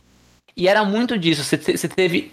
Eu não sei o número, Vi, mas eu acho que teve mais de 500 livros, mais ou menos, sobre. o, é, é, é, um número absurdo, assim, é de 300 a 500 livros. É, são muitas coisas que foram publicadas. De 78, que eu acho que foi o primeiro livro do Universo Expandido, até 2013. Antes da Disney comprar. A Disney comprou em 2014. Não, a Disney comprou em 2013. Então até ali era muito. E sem contar os quadrinhos, né? Que foi publicado pela Marvel, depois foi pra Dark Horse. A Dark Horse ficou também de 92 a 2013 publicando Star Wars. Muita história paralela. Muita história feita por fãs muitas histórias que saíram de fóruns de Star Wars e que roteiristas profissionais de quadrinho ou escritores tiveram contato e publicaram aquilo. Então, os fãs eles tiveram uma participação muito grande na criação na criação desse universo, que na verdade ele nunca foi canônico. Criação dessa né? bagunça. É. E aí você cria uma sensação de pertencimento. Isso é meu. Sabe? Uhum. Isso é meu. E aí o Jorge Lucas fez uma segunda coisa que eu acho que foi horrível. Ele mexe muito, mexeu muito nos filmes dele. Ele mexeu nos filmes em 97, em 2004 e 2011 né? Que ele adicionou coisas. Aquela viradinha do Han Solo pra desviar do tiro. A, a viradinha do Han Solo mudou quatro, três vezes. Tem a original e tem as outras três. O, o, o corpo do Anakin é, o Jabba, é, né? é, o fantasma do Anakin no episódio 6. Né, que era o antigo ator que fez o, o Anakin, depois virou o Hayden Christensen, que não faz o menor sentido, né? muitas coisas. O é, Jabba é, também, né? Que era um cara de. que usava uma.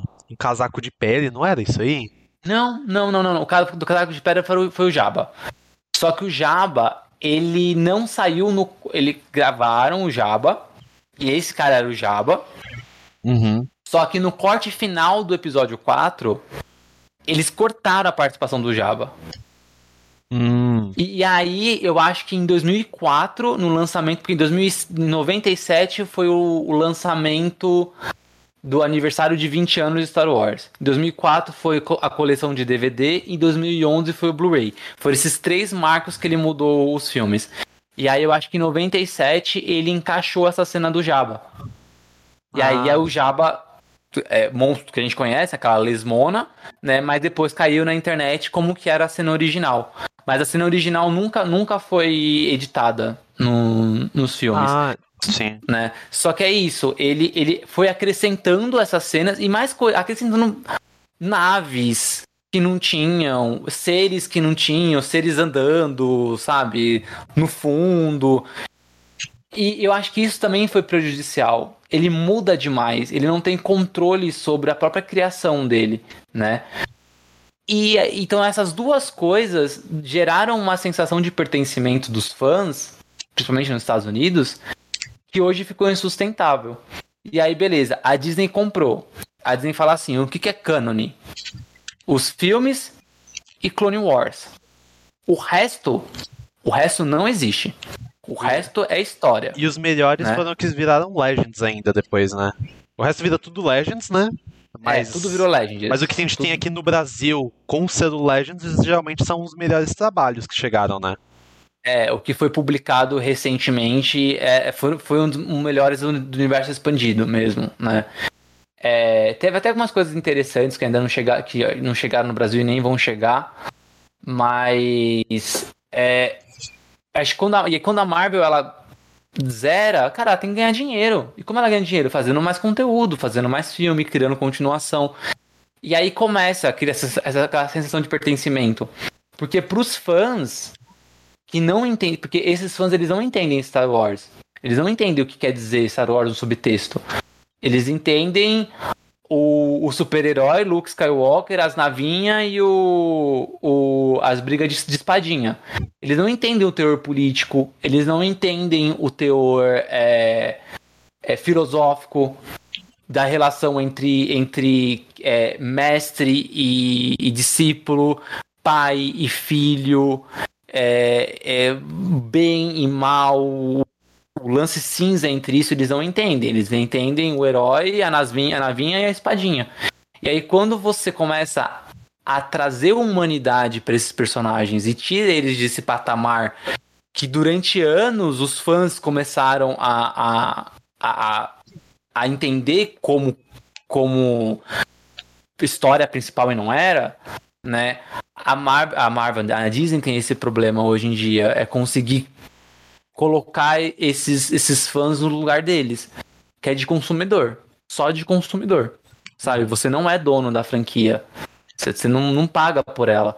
Ah, mas eu vou pro cinema, ah, eu compro bonequinho, ah, eu compro livro. Obrigado, mas você ainda não paga por ela. Você paga para consumir o entretenimento que ela proporciona. Mas não é uma ação. Ela, a, o Star Wars não é uma empresa pública em que se você compra 1% da ação, você faz parte da. Não, você está comprando entretenimento, você está comprando oh, que. Se o Tico virar político, cinquentinha que vai querer vai querer estatizar Star Wars. É, então eu acho que esse é o grande problema. E qual que é a a o desafio da Disney que ela não conseguiu até agora? É trazer uma história relevante para um público novo e que os, que, os fãs antigos façam menos barulho, porque barulho vai fazer, mas que façam menos barulho. Obi-Wan, ele não. Ela, é uma série super questionável, eu gostei, mas eu super entendo quem não gostou, é questionável, tem um monte de defeito, sabe? Mas parece que Star Wars virou isso, sabe? Virou. Na verdade, na verdade, sempre foi né? Todos os filmes de Star Wars são questionáveis, se você olhar bem assim. O único unânime talvez seja o Império Contra-Ataca. E o Rogue One? Unânime hoje. O Rogue One, ah, eu, eu, eu nunca vi ninguém falando que não gostou de Rogue One. Eu já. Ele tem bastante problema. Ele foi bastante picotado, ele tem uns problemas de edição e tal. Ah, sim, ele, mas, era, era, mas Era pra ser um Star filme Wars bem diferente. Tinha, o que Star Wars tinha quando foi lançado o Rogue One, eu acredito que ele atuou sim. e serviu muito bem. Então eu coloco sim, ele um pouquinho sim. acima, sabe? Sim, sim, não, faz sentido, faz sentido. Então, é isso. Eu acho que esse, esse é o desafio da, da, da, Disney. Eu acho que é um desafio diferente de da Marvel. Que a Marvel precisa ter espaço para se reinventar. E essa criação de conteúdo que a Marvel faz, sabe? De sempre ter coisa nova, sempre ter buzz, não dá espaço para eles se reinventarem. O Star Wars tem esse espaço, mas eles precisam aprender a como é que eu vou fazer um, um filme ou uma série que vai agradar, que vai chamar público novo, ao mesmo tempo que vai fazer com que os fãs antigos façam menos barulho. Que é isso, tipo, Mandalorian Teve menos barulho? Teve. Um personagem novo. As pessoas não reclamam tanto. Boba Fett já foi complicado. É. Obi-Wan é super divisível, sabe? Boba Fett também é uma série, não é uma série boa. Mas assim, mexer com personagem que tá no imaginário das pessoas, ainda mais desse, de, de, desse fandom que é extremamente tóxico, é muito difícil. É que no caso do Obi-Wan, eu gostei da série. O, só que eu acho que assim, eu achei que ela foi legal como entretenimento, mas é que tem umas coisas que elas tiram você do de dentro da história. Eu acho que ele tinha uma, um roteiro simples, eu achei ok. falei, pô, beleza, resgatar a Princesa Leia. Eu acho um pouco complicado na questão da cronologia, porque aí aquela mensagem que ela envia no episódio 4 fica meio estranha, fica um bagulho meio a mensagem fica impessoal, né? Se ela viveu aquilo com ele, a mensagem poderia ser um pouquinho mais pessoal, né? Então, eu gravei um podcast, Mas... eu tinha até esquecido. Eu participei do Domingão do Nerdão e a gente falou sobre isso em Star Wars. Falaram que eu sou chato, mas eu insisto que não. É, eu acho que é, é, é um bom ponto. E, mas assim, eu acho que os atores são muito bons. O Ian McGregor eu acho que ele arrasou. Eu acho que a atriz da terceira irmã, ela foi muito boa. Mas eu acho que faltou um toquezinho ali na questão da série em si. Eu acho que ela teria ficado muito boa se eles conseguissem estabilizar a questão material. Por exemplo, o episódio 4, eu acho que, cara, você não consegue não olhar os defeitos dele. Aquela hora que ela, ele coloca a menininha embaixo do, do hobby dele e sai ali no meio, você fala, ai, cara a, a, perseguição dos adultos perseguindo a criança no primeiro episódio. Os, os caras lá que não sequestrar ela. Que cena, a cena é ridícula. É um bagulho assim, você fala, bicho, o Goonies não é gravado assim, bicho, nos anos 80. Uma perseguiçãozinha de criança, parece é, série brasileira com baixo orçamento da TV Cultura dos anos 90. Que assim, você não tinha. O cara não tinha ângulo para gravar, aí não tinha o que fazer, fazia isso. Mas ele traz muito, muitas coisas interessantes no sentido do desenvolvimento do, do Obi-Wan. Eu só acho que demorou demais. Eu acho que ficou estranho o desenvolvimento dele. Porque, é. primeiro, ele, ele fala que ele quer é, ele quer ficar sem usar a força, porque o objetivo dele é treinar o Luke, mas aí também não tem contato com a força. A, a, o, o, discurso dele, para mim, é meio inconsistente no começo. Esse Jedi desacreditado. Que mantém um discurso de querer treinar o garoto, para mim fica meio estranho. Para mim faria muito mais sentido se ele falasse: Olha, eu quero proteger o garoto, porque isso é o que eu devo pro pai dele. Agora, se eu vou treiná-lo, se ele vai virar um Jedi, isso pelo menos no início da série, eu acho que deveria ter ficado muito mais assim. Essa não é minha preocupação. É, eu acho que ela foi mal explicada. Porque é basicamente, ele não quer. Ele, ok, ele tá se afastando da força mesmo, né? E aí quanto mais você se afasta, é, mais você fica distante, né? Você não. É, demora para você conseguir essa, essa conexão. Mas eu acho que o grande que é que. Mas pra virar ele... dominador de terra tá tudo certo, né? Exato. Se, se, se, ele fosse se expor. Porque tem os inquisidores. Os inquisidores é uma realidade, ele sabe que eles existem, né? É, ele sabe que existe um Darth Vader, ele não sabe quem é o Darth Vader, mas ele sabe que tem um capataz do, do, do, do, do, do Império, né? É, se ele se expor, ele perde a chance de treinar o menino. E o menino é a esperança. Mas aí você não concorda comigo que esse início da série fica muito estranho, fica muito. E tem uma outra coisa. É. Eles quiseram fazer no final uma cena de poder da amizade que eu achei ela bem coerente com o que são os Cavaleiros Jedi. Porque o, o Obi-Wan eu não posso, posso, falar com profundidade, mas do que eu vi dele em Clone Wars, em Rebels e no e no Star Wars, ele foi sempre um Cavaleiro Jedi, um Cavaleiro Jedi do jeito mais puro, em algum nível. Hum. E aí, em dado momento, de onde que ele tira a força Pra, a força para usar a força, de onde que ele tira a motivação para conseguir usar a força de uma forma mais intensa para segurar as pedras. Ele começa a ter lembranças do garoto, da Leia, e me fica um pouco estranho porque justamente uma das coisas que era um debate que tinha com a Anakin era a questão de não utilizar os sentimentos como uma forma de utilizar a força, porque isso fica inconsistente e você acaba se tornando um Sith, porque o amor gera o medo, o medo acaba gerando lá lá lá, e você utilizar também o amor nesse sentido fica eu gosto muito. A parte que eu mais acho legal de Star Wars é o debate da parte cinza. Essa coisa cinzenta entre os Sith e os Jedi. Pra mim é a parte mais interessante que eu acho muito pouco explorada. Mas o, o Obi-Wan não é sobre isso. Posso estar enganado. Mas, ao meu ver, ele é para ser um Jedi mais purista nesse sentido. E ficou para mim uma cena meio estranha. Eu acho que ele muda, né? Aí a, gente consegue ver essa mudança é, até mesmo no próprio episódio 4.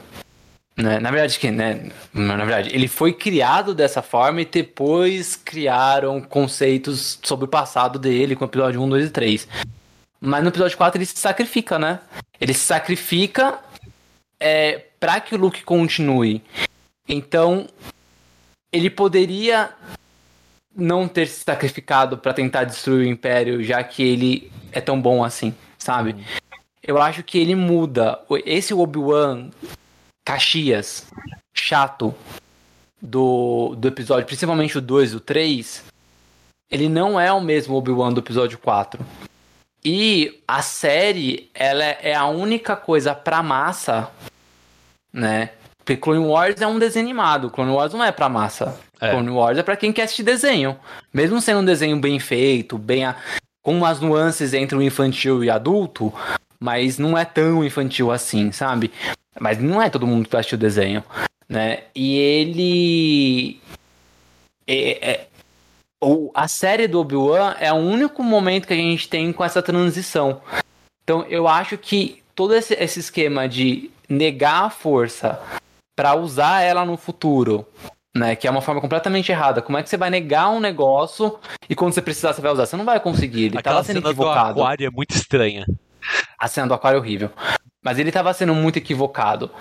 Eu acho que o, o final dele se apegando a Leia e ao Luke é mostrar que as convicções dos Jedi estão erradas.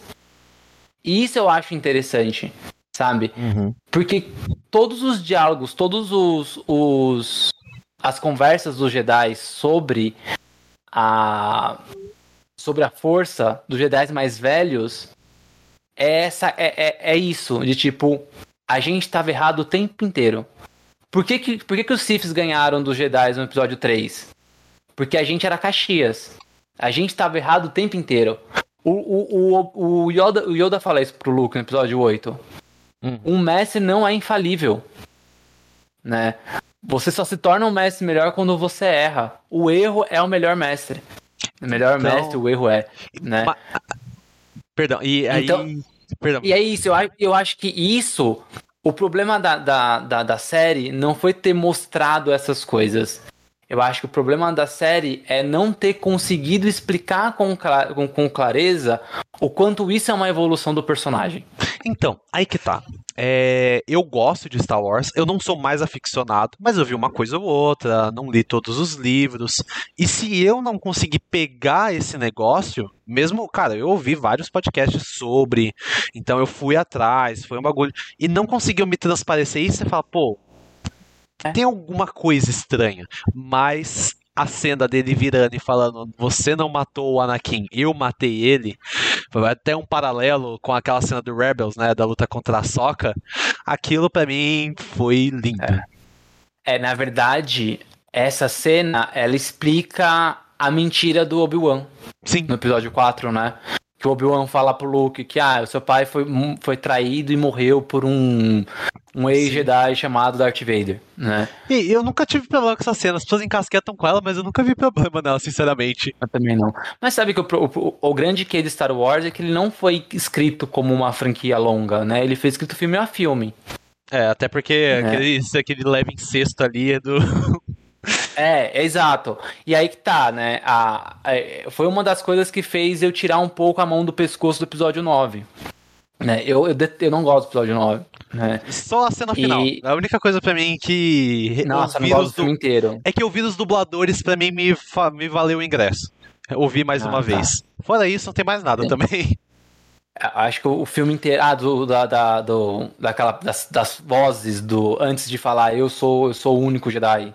Né? Eu sou todos é. os Siths, eu sou todos os Jedi. É, tipo, ignora todo o resto do filme, mas só o fato de você tá. conseguir a voz, ouvir a voz do Lianisson, a voz da Hasoka, a voz da Soka tá lá no Sim. meio, do foi, pra mim valeu. Tipo, pô, tá. da hora. Tá, é. Mas bom, eu não gosto desse filme, né? Mas o que que fez eu detestar menos ele, né? É o fato de que Star Wars nunca foi uma coisa de ser planejada. Nunca. É diferente do que de como nasceu uma, o MCU. O MCU, ele teve. Ele sempre foi planejado, né? Primeiro ele era uma franquia de seis filmes. Né? O do Homem de Ferro, o Hulk, até, até Vingadores. Depois ele virou essa coisa muito maior, toda conectada. O, Star Wars é muito maior, né, de tempo, existe desde de 77, mas ele nunca foi planejado. Eu acho que a única coisa que foi planejada foi quando o George Lucas escreveu o episódio 1, 2, 3. É. Mas quando ele foi escrever o primeiro filme, o episódio 4, primeiro que nem não sabia que seria episódio 4. Saiu como Star Wars, né? Quando ele foi escrever, ele ele tinha ideia do que poderia ter sido antes, só que ele tinha ideia. E aí ele precisava começar a história de um ponto inicial. E ele escolheu que o ponto inicial fosse aquele. Né, o Darth Vader atrás da Leia e tal. Mas ele não sabia com, com precisão o que, que, o que acontecia antes. A gente, eu tenho três, três biografias do, do, do, Darth Vader, do George Lucas, né? E a gente consegue perceber que nas entrevistas mais recentes dele, 2010, 2008, né? Nas mais recentes, ele mente. Ele fala: "Não, eu tinha ideia para 12 filmes". Não tinha não, cara. Porque se você pega as próprias biografias deles mais antigas, tipo Skywalking, que foi escrita durante, durante a gravação do, do Retorno de Jedi, ele não sabia do que ele estava fazendo, ele estava fazendo filme a filme, né? Então é por isso que o Luke se apaixona pela Leia. Depois o Luke, a Leia beija o Luke no segundo filme, né? E aí ele cria uma, uma possível é, ele cria uma irmã tem uma, uma, um diálogo entre o Obi-Wan e o Yoda que fala: não, o Luke não é uma, uma única esperança. Tem outra. Ele cria o conceito da irmã, só que no Retorno de Jedi, o George Lucas ele entende que se ele criasse um novo personagem, ele teria que explicar mais coisa e não teria espaço no filme. E é o que ele faz. Ah, então a Leia é a irmã do Luke. Pronto, re resumi. Foi assim que ele fez. Eu queria muito Então ver ele o não- diálogo disso em algum livro. Daí eles falando, é, aquele dia lá foi fogo, hein? E aí, esse negócio de, tipo, não, eu tinha ideia pra 12 filmes é mentira. É, é mu- muito mentira. E aí, é- qualquer fã que vem falar pra mim isso é um, é um cara que não leu biogra- as, as biografias. Porque tá lá, ele não tinha ideia, ele não sabia o que tava fazendo. Aí sim, depois, né, quando ele criou o Império Contra-Ataca, ele falou, ah tá, já que eu comecei o filme desse ponto, eu sei que tem mais coisas antes. Então eu faço uma trilogia aqui e depois eu encaixo uma trilogia no começo. Só que ele não sabia a história dela ainda. Só depois que ele fez o roteiro do 1, 2, 3. O único momento que Star Wars foi, foi planejado foi quando ele fez o 1, 2... Opa, bati de novo. Quando ele fez o 1, 2, 3. Que aí sim ele sabia que onde começava, com- ia começar com o Obi-Wan conhecendo o Anakin e terminaria com o Anakin virando Darth Vader. Isso foi planejado. Aí você pega Clone Wars. Clone Wars não foi planejado. Clone Wars foi. a- o Clone Wars atropelou vários quadrinhos que já tinham explicado sobre as guerras clônicas, outra animação que já existia, que Foi já falava cancelada. sobre guerras clônicas. E atropelou, sabe? Não foi planejado. Aí a Disney comprou, a Disney tentou fazer assim, ah, vamos planejar. Não deu certo. Por quê? Porque eles bateram com os fãs. E aí teve que mudar o percurso no meio do caminho. Então, Então, isso, isso, isso, lembrar de que Star Wars não foi planejado e aí e assistir o episódio 9, é, ah, beleza, tá, tá bom. é, é aí que tá. O meu rolê com Star Wars é meio parecido com o que eu tenho com a Marvel. Porque eu tô, eu tô com saudade de ver um bagulho e falar, cara, é legal. E ponto. Eu, eu, eu acho que eu queria um pouco disso, sabe? Porque Ah, quando sim. eu vou ver, eu sou muito simples. Por mais que eu goste de teorizar, de imaginar essas coisas, eu gosto muito que nem. Eu vi a série ontem Superman Lois. Até dando até uma puxadinha pra, A gente vai pra descer agora. pra descer, porque senão a gente não vai acabar hoje. É, é. Mas é isso, eu acho, eu acho que o Angústia Divergente vai ser episódio de uma hora e meia pra duas. É, vai, vamos embora. Tá divertido. É, é, Eu é aprendi muito ideia. com Star Wars, eu aprendi muito de Star Wars, tô satisfeito. Eu quero, eu vou até deixar aqui já o convite, como é público, vai ficar meio obrigatório, que eu queria muito fazer um guia do universo, assim, Star Wars, mais ou menos. Porque eu queria muito ler o High Republic, queria ver, ler sobre a Velha República, e eu não entendo isso no Brasil, por que, que eles traduzem um como High Republic e outro como Velha República, mas tudo bem. Ah, é porque Velha República é Legends. O novo termo, é, o novo termo é Alta República. O Darth Bane, ele é Legends? Darth Bane, não. Darth Bane, a trilogia dos livros é Legends. Aquela. esse- esse- do inferno. ó. Isso é Legends. E a- os outros dois livros. Aham. Isso, tá, vendo? Tem até o selinho, ó. Você é Legends. Então, essa origem que foi publicada nos livros é Legends. O, a pessoa Darth, do, né, o Sith Darth, Darth Bane, ele existe. Ele, ele, até, ele até aparece em um episódio da sexta temporada de Clone Wars. Uhum.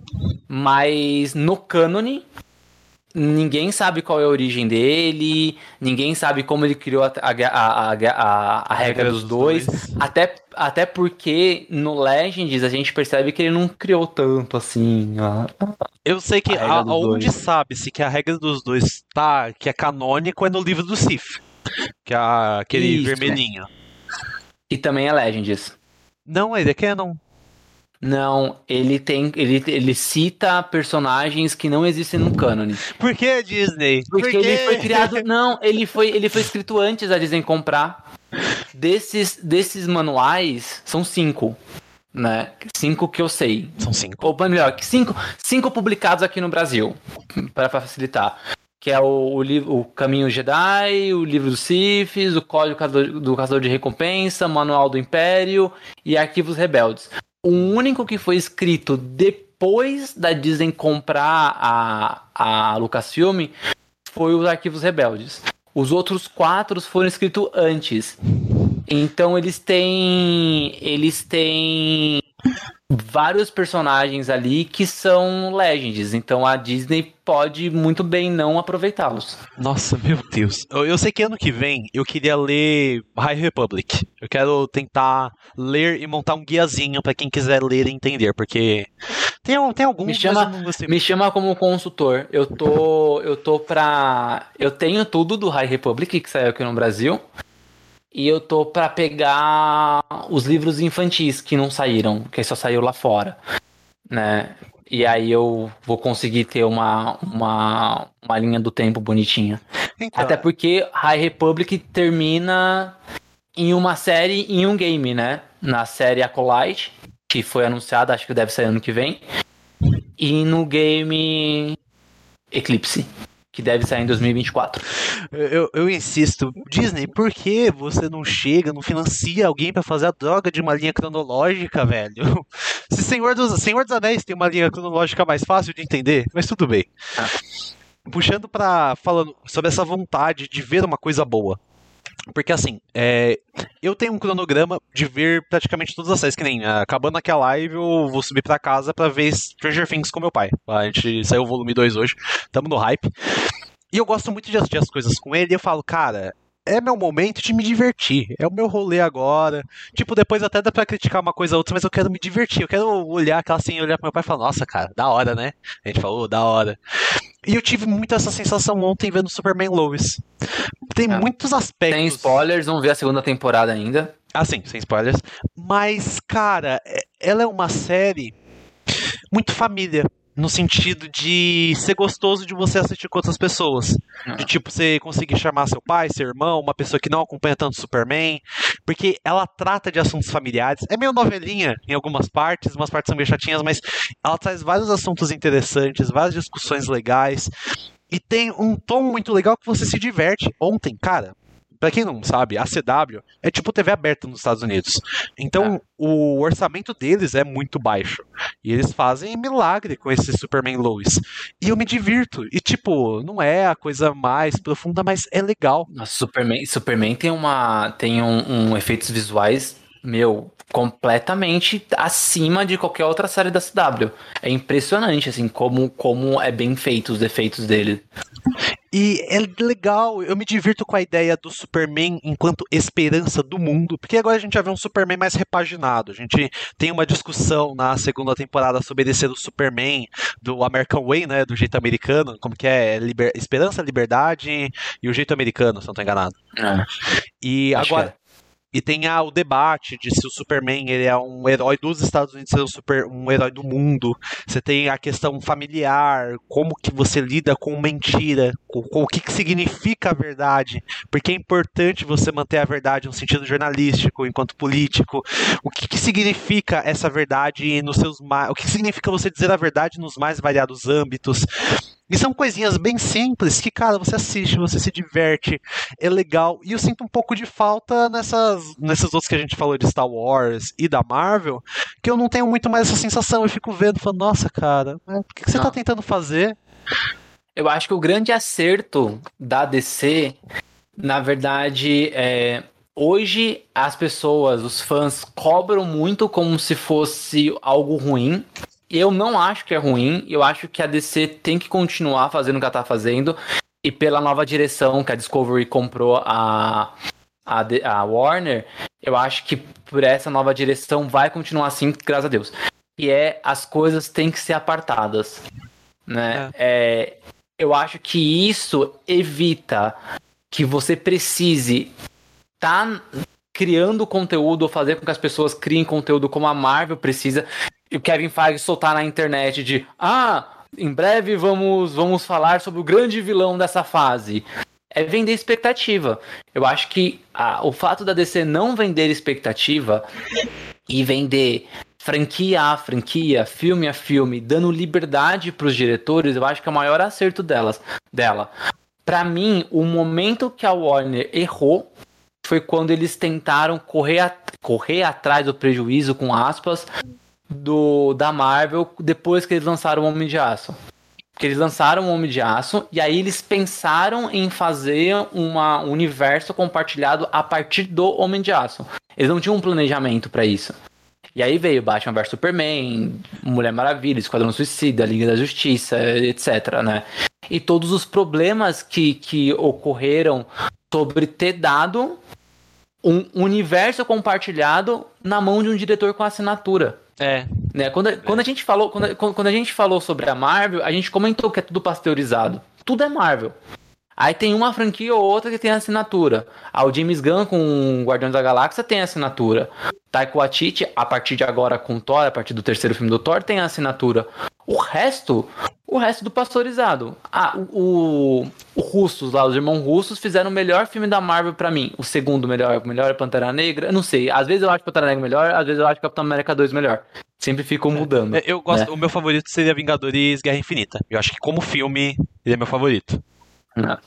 Ok, né? O, o, o, os irmãos russos, ele tinha uma assinatura muito forte que depois teve que se perder porque é mais importante contar uma história maior, igual o John Watts.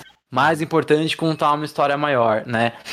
A, a Warner, por, a, por cultura, ela sempre foi uma, uma, uma produtora de filmes que, dá, que dava liberdade para os diretores. Sempre.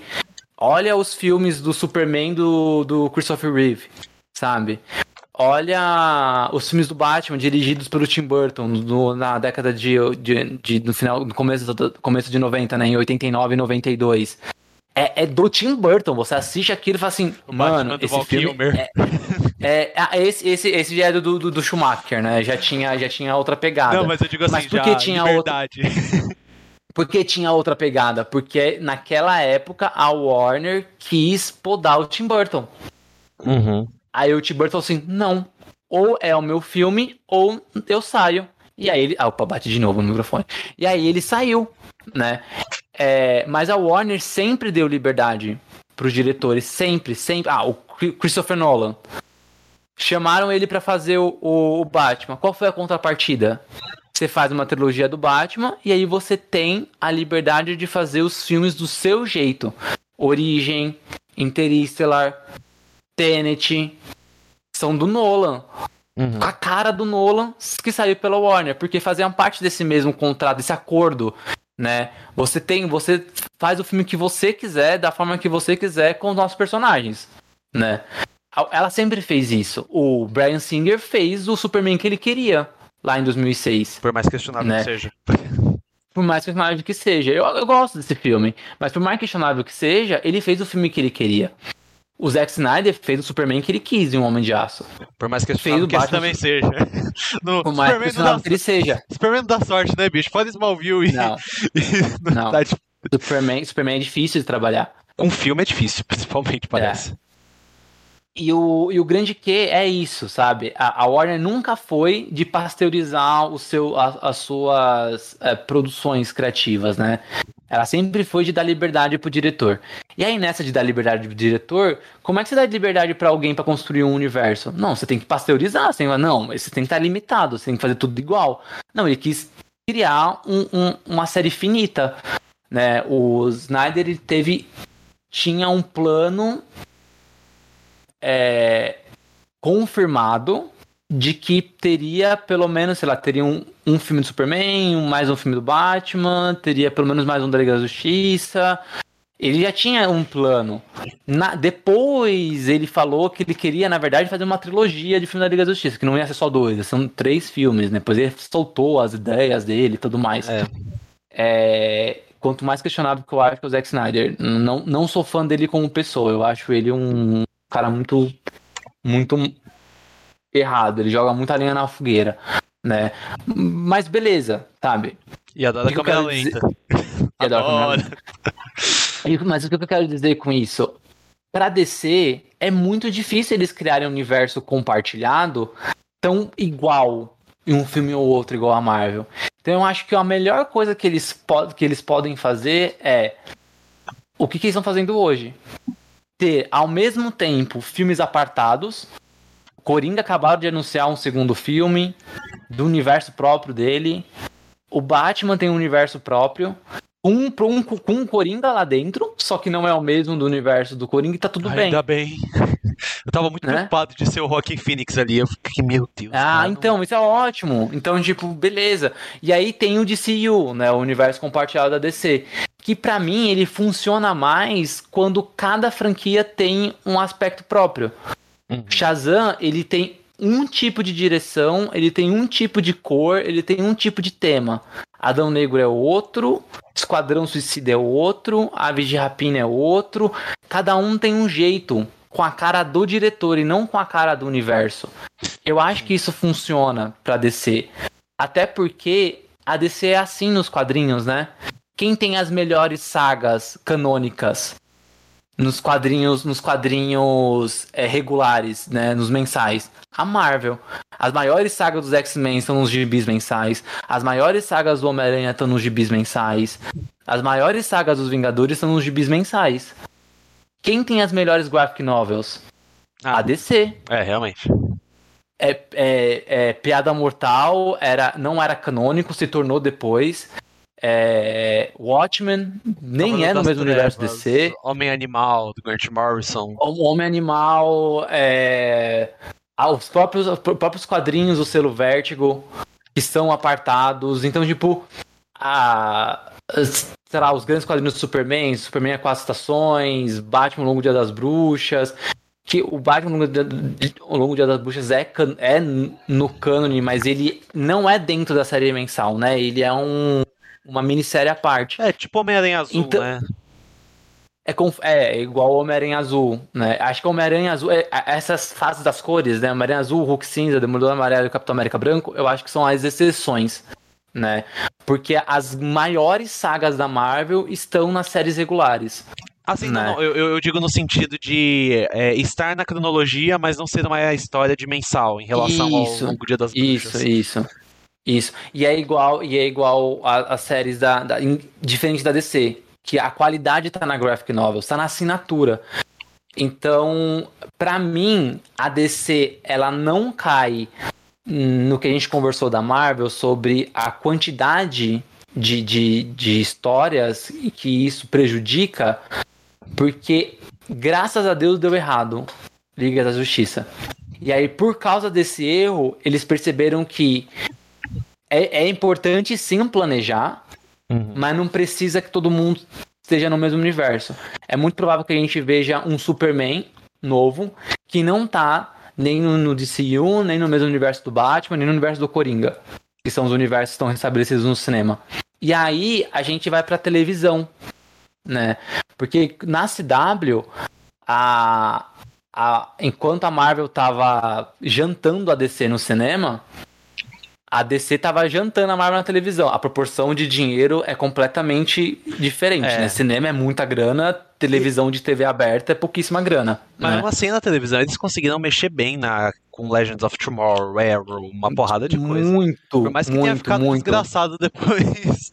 É, é assim, eles e eles estavam interligando, mas até ali o, o que, que, eles chamam de Arrowverse, né? Que, é. que foram um universo criado a partir da série de Arrow, funcionou até ano passado. Funcionou até crise nas, nas Infinitas Terras, vai, até 2020. Uhum. Dali pra frente, começou a desgastar. Né? A, a, a Warner criou a HBO Max, teve que, teve que acabar com o um contrato com a Netflix, né? Que quem bancava essa, a distribuição dessas séries era a Netflix, porque saía na CW nos Estados Unidos mas a distribuição mundial era feita pela Netflix dentro da Netflix.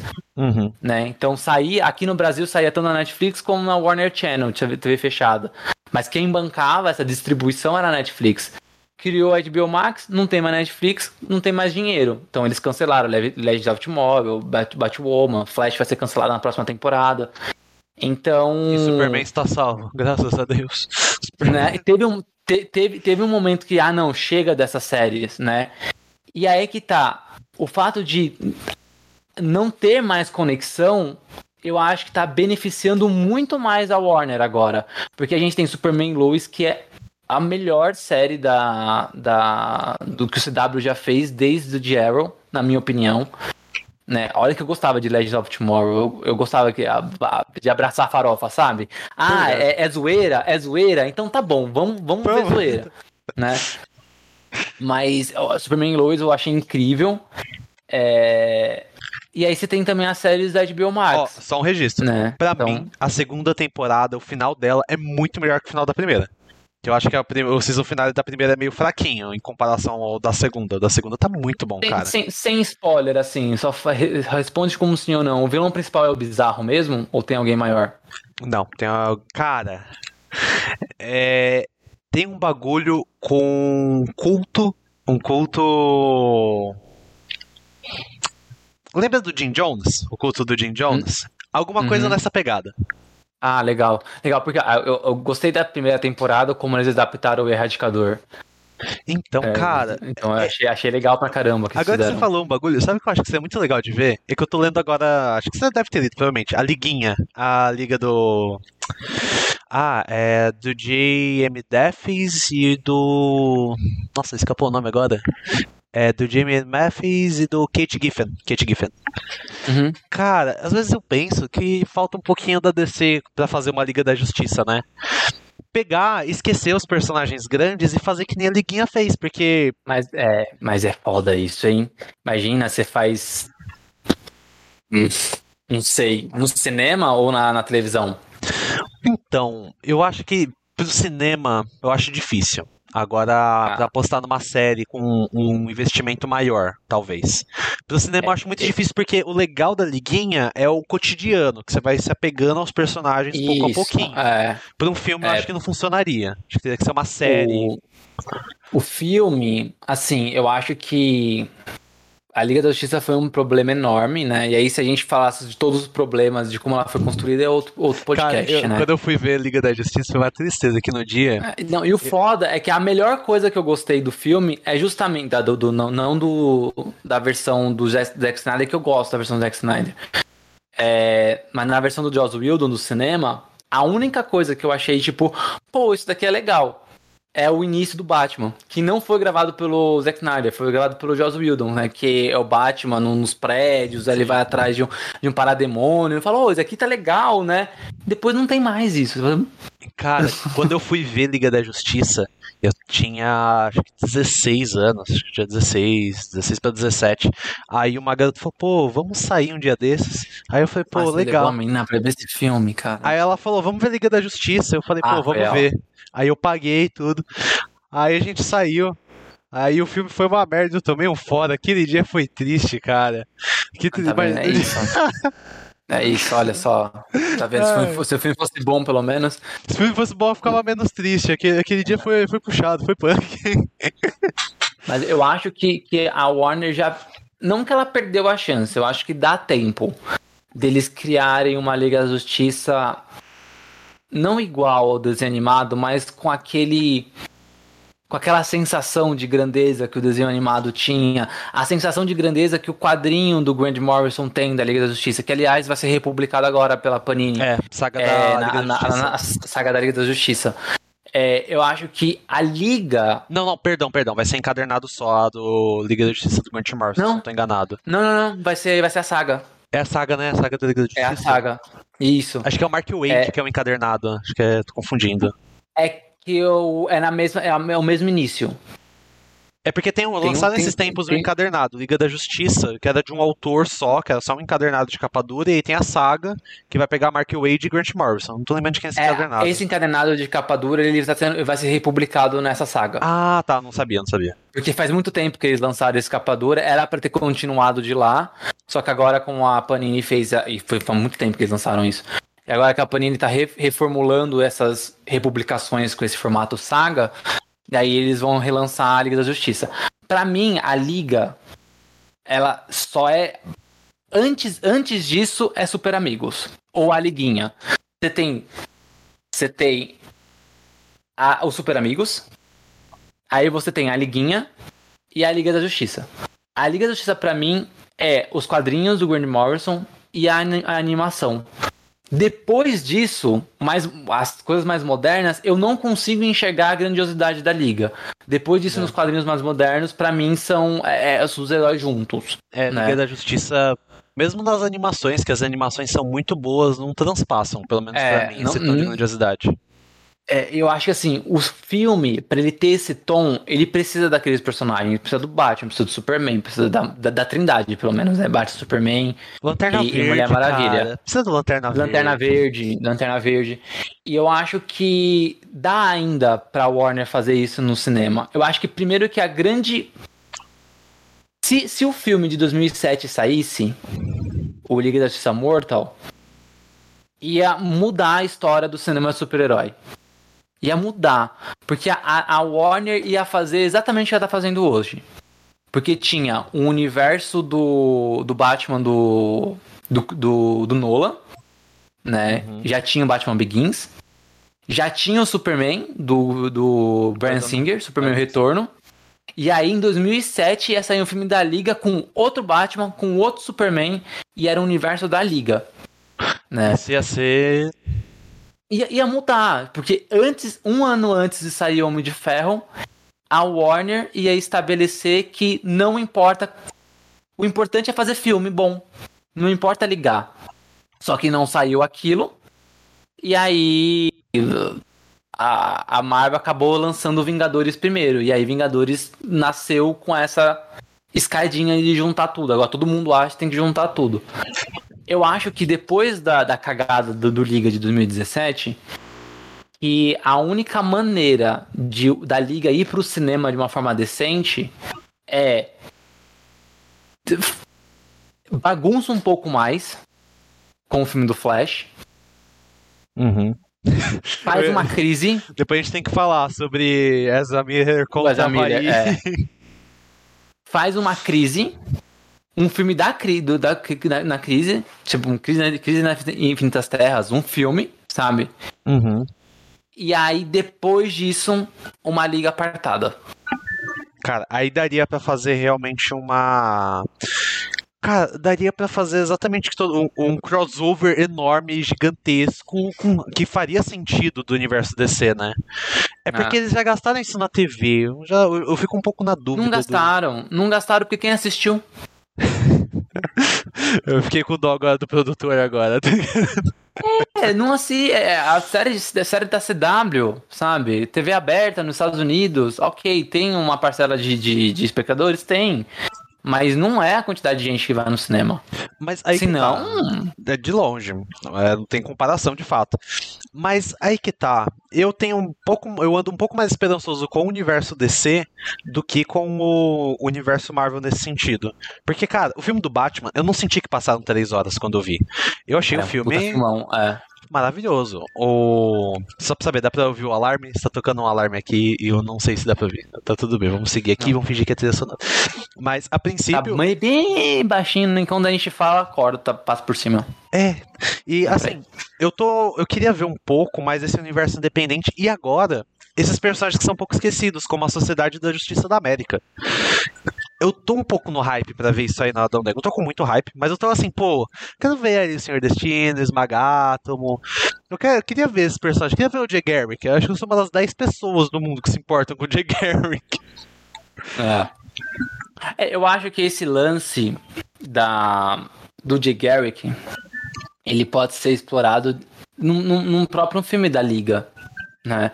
O Jay Garrick da, que passou no, no Arrowverse que depois passou na Stargirl, que era o mesmo ator, mas era outro de Garrick. É isso que eu acho ótimo, sabe? Tipo, é outro cara. Tá, explica não. É outra terra. É só o mesmo ator. A gente economizou no casting, sabe? E no uniforme, que também era o mesmo. Coloca. E as pessoas, as pessoas que. E aí você tem aquela sensação de nostalgia que a Marvel fez com o Homem-Aranha. Uhum. Né? Só que você expande isso para um, um negócio muito mais longo. O Flash, ele já vai trazer o Michael Keaton, que foi um Batman em 1989. Um Batman que muita gente não faz ideia. Nunca assistiu nenhum filme dele. O fã desse Michael tá... Keaton tá que tá, né? Votou no Morbius, tá votando aí, o povo tá requisitando, cara. Ah, o tiozão, com quanto tá vivo, tá fazendo filme. E, e aí, é, eu acho que ele consegue trazer um filme da crise pra não para organizar. Eu acho, eu acho que eu acho que os fãs da DC não tem que esperar um universo coeso. A Até DC não sabe fazer isso. Ele nunca, sabe? nunca fez isso. Mesmo após a crise não... das Infinitas Terras já bagunçou tudo de novo, porque é, começou a inventar a Terra é... de novo. Eu acho assim, eles não sabem fazer isso. Não, não, não, não, pelo amor de Deus, sabe? Não, sabe? Mas eu acho que o que, o que eles precisam fazer. E assim, já tem boatos dizendo que o próximo grande filme da DC seria um filme da crise. Esses boatos estavam rolando antes de mudar a direção da, da Warner, né? Então eu não sei se esse filme vai acontecer de verdade. Mas caso ele aconteça, é um bom filme para para não iniciar um universo novo, mas para colocar um ponto final na bagunça que aconteceu com a saída, com a entrada e a saída do Zack Snyder. O Zack Snyder ele não veio para arrumar o universo da DC, ele vem para fazer os filmes dele. Que né? E a DC não... não são muito bons, mas eu odeio o Superman dele, perdoai. É. Eu não, ele destrói para mim, que para mim é o Superman. É, não eu só gosto do Batman dele, eu gosto do visual. Só. Um, um bom Batman bochechudo, me sinto. ah. Mas, mas eu acho que, tipo, é, é, um, é, um bom, é um bom momento pra. Porque, assim, tem franquias que deram certo. Uhum. Mas Mulher Maravilha vai acabar agora. Três filmes, tem uma trilogia. Aquaman é, pode nem ter um terceiro filme. Se tiver, também é ali, ó. É, Três filmezinhos. A DC é zicada pra escolher ator, tem hora, né? Amber Heard e o Ezra Miller na mesma época, bicho. É, a Amber Heard tudo bem, né? Mas o, o Ezra Miller, ele. Cara, eu tenho uma teoria sobre o Ezra Miller. Porque a, ontem saiu outra, outra notícia falando que uma menina é, denunciou ele por abuso que, ele, que aconteceu em 2020. Uhum. Há dois anos, alguma coisa assim. É, eu acho que, assim, é, é, não sei o que na Havaí. São do, dois casos no Havaí. Depois teve a mulher que parecia que ele tinha colocado em cárcere junto com o filho. Aí depois a mulher se pronunciou que na verdade não, que ele estava cuidando dela, que ela estava fugindo do marido.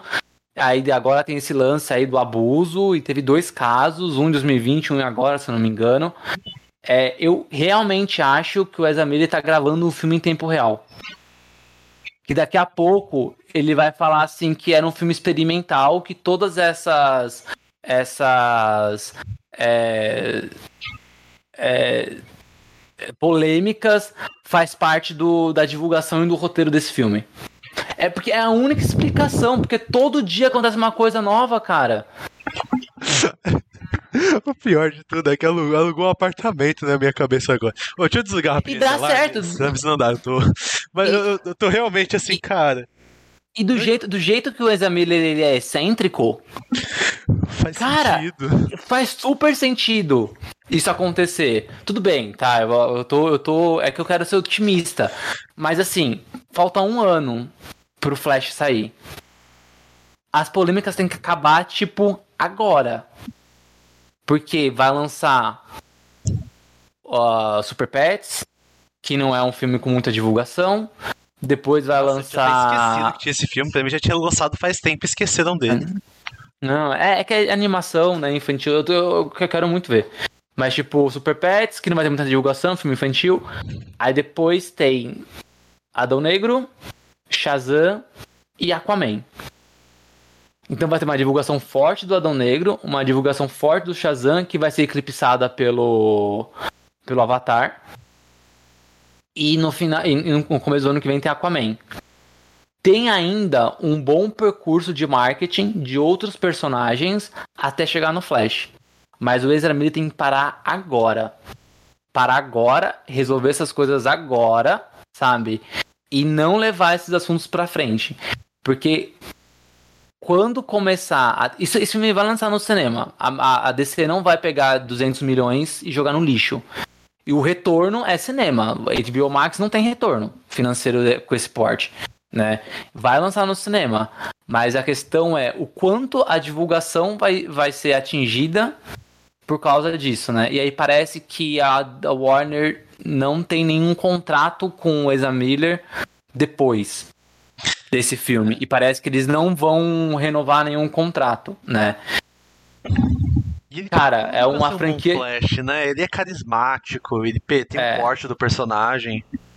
É isso. É, é, Eu acho que é um filme que ele vai ajeitar um pouco a cronologia da DC na questão do Superman e do Batman.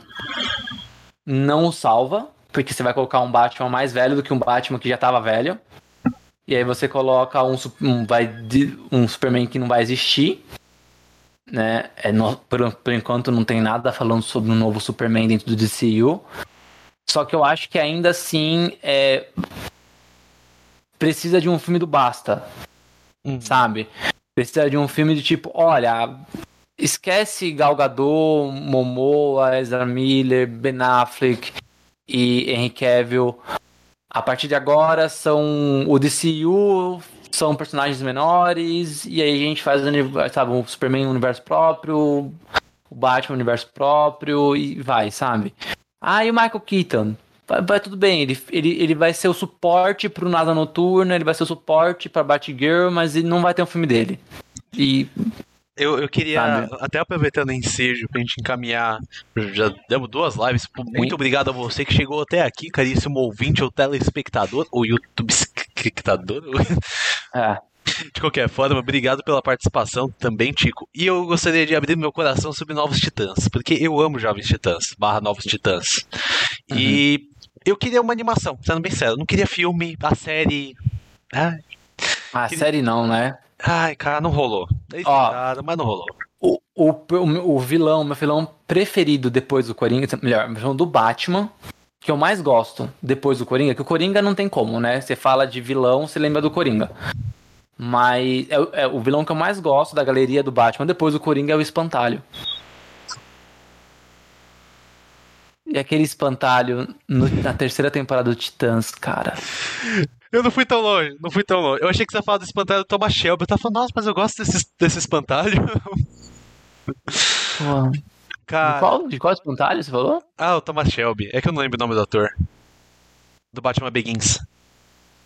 Ah, é o. É o ator do Nossa, Thomas sumiu. Shelby. Não, não, não. Sumiu o nome dele, mas eu vou lembrar. Porque não é difícil, não, cara. Ah, meu Deus do céu. Esqueci. Ok, não tava na pauta, eu não, não anotei. Cillian Murphy. Cillian Murphy.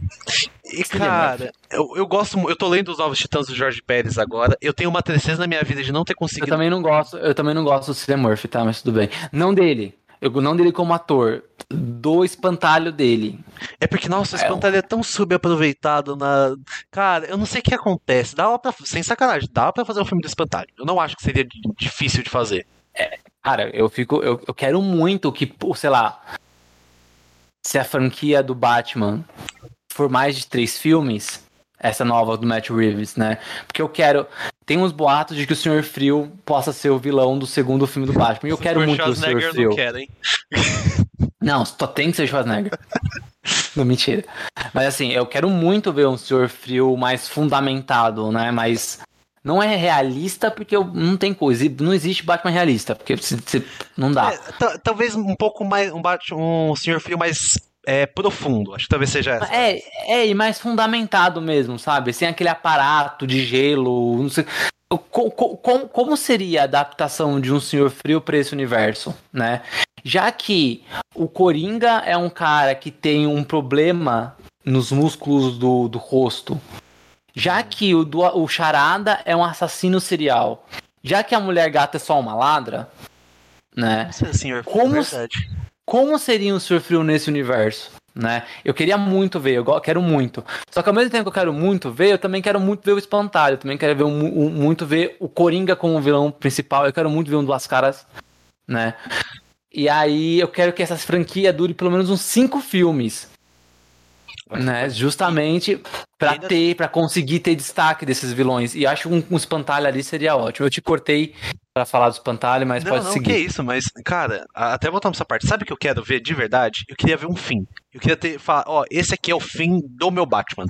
Meu Batman, por mais que tenha o do Christopher Nolan, tem aquele final, mas eu não me conecto tanto com aquele Batman. Eu não gosto muito do. Ah.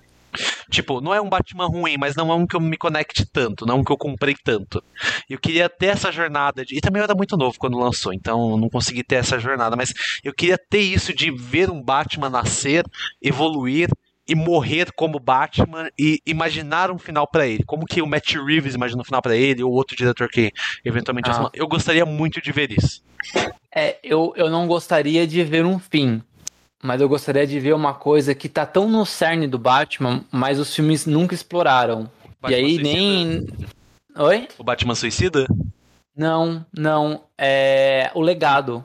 Hum, o, o Batman, mesmo ele não deixando de ser o Batman efetivamente nos quadrinhos, né? Que ah, ele, ele perde o movimento das pernas, entra o John Paul Valley, mas depois ele volta. Uhum. Ah, ele morreu, né? Aí entra o Dick Grayson, mas depois ele volta. Então, tipo, na, na verdade, isso nunca. Ele sempre volta a ser o Batman. Mas o legado da. Os galhos, né, da, da árvore Batman sempre crescem nos, nos, no, no, nos quadrinhos e até mesmo na animação. Né? A gente futuro, tem. Né?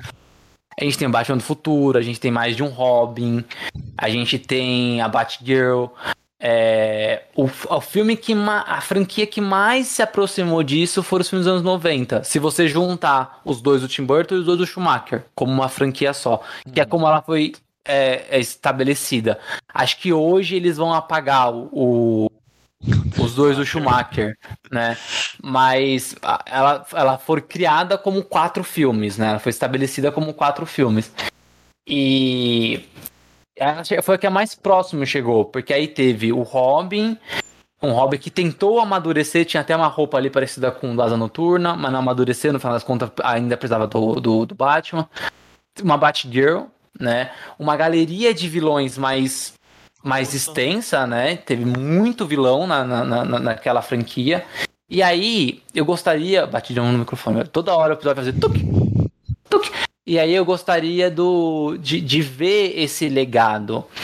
O, a, o, a fase do Nolan, o que que eu gostei? A ideia do legado existe. Tipo, eu não sou o Batman, o Batman é uma ideia. Isso, o Batman é uma ideia. Hum. Né? E aí acaba com o cara X virando o Batman. O...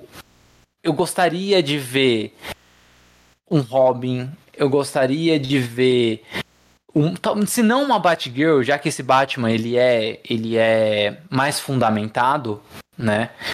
É, mais uma Bárbara Gordon, auxiliando. Ela não precisa virar Batgirl, ela pode virar oráculo direto. Ela pode auxiliar de outras formas, sabe? Uhum. Mas um Robin, pelo menos um, né? Pelo menos verdade, dois, né? talvez. Não tem Robin desde o Schumacher, né? Nossa, é verdade. Não tem. O Robin mais, mais próximo foi o John Blake. Ah, é. Que foi o, o, policia, o detetive do, do Ressurge, mas não foi que bem. o nome, o nome, é, o nome próprio dele era Robin, né? O primeiro nome era Robin. Se não Robin tiver de sunguinha verde, não é Robin, é o... Não, é, exatamente. Mas eu, eu, acho que isso falta. Falta essa ideia de legado, né? Você comentou Você do fala, Titãs... Falta a sunguinha verde. Falta a sunguinha verde. Você comentou do Titãs. O Titãs tenta. Só que o Titãs, ele, ele faz tudo...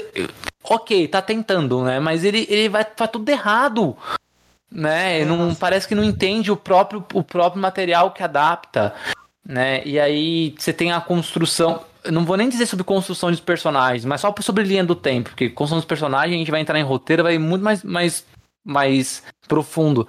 Mas tipo, o, o Robin tá na primeira temporada, na segunda é virada noturna, tudo bem.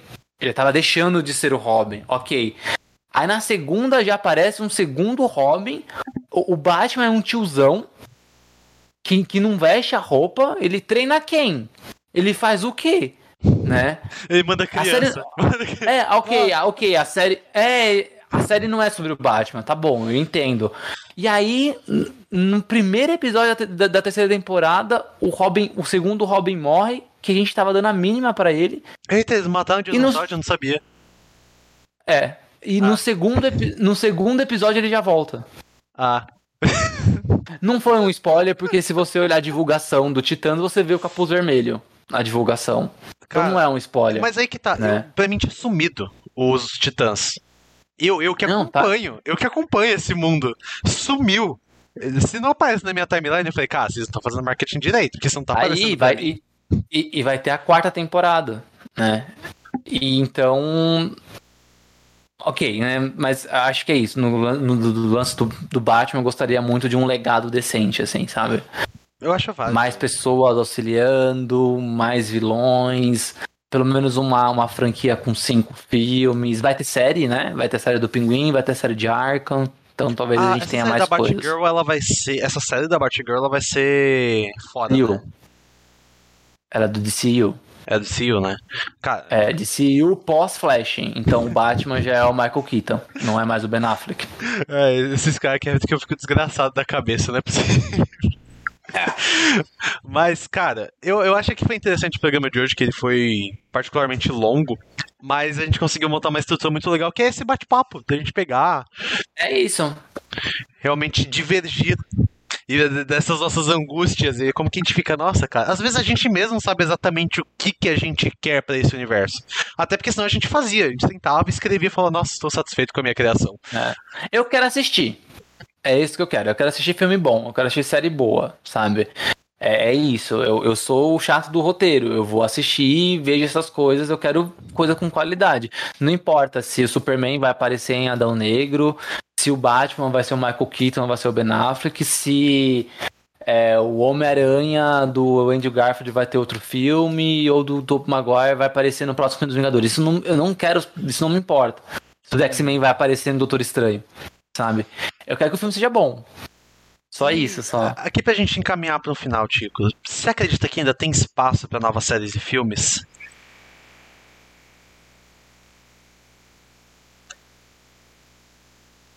Ai, difícil. É, eu acho que, que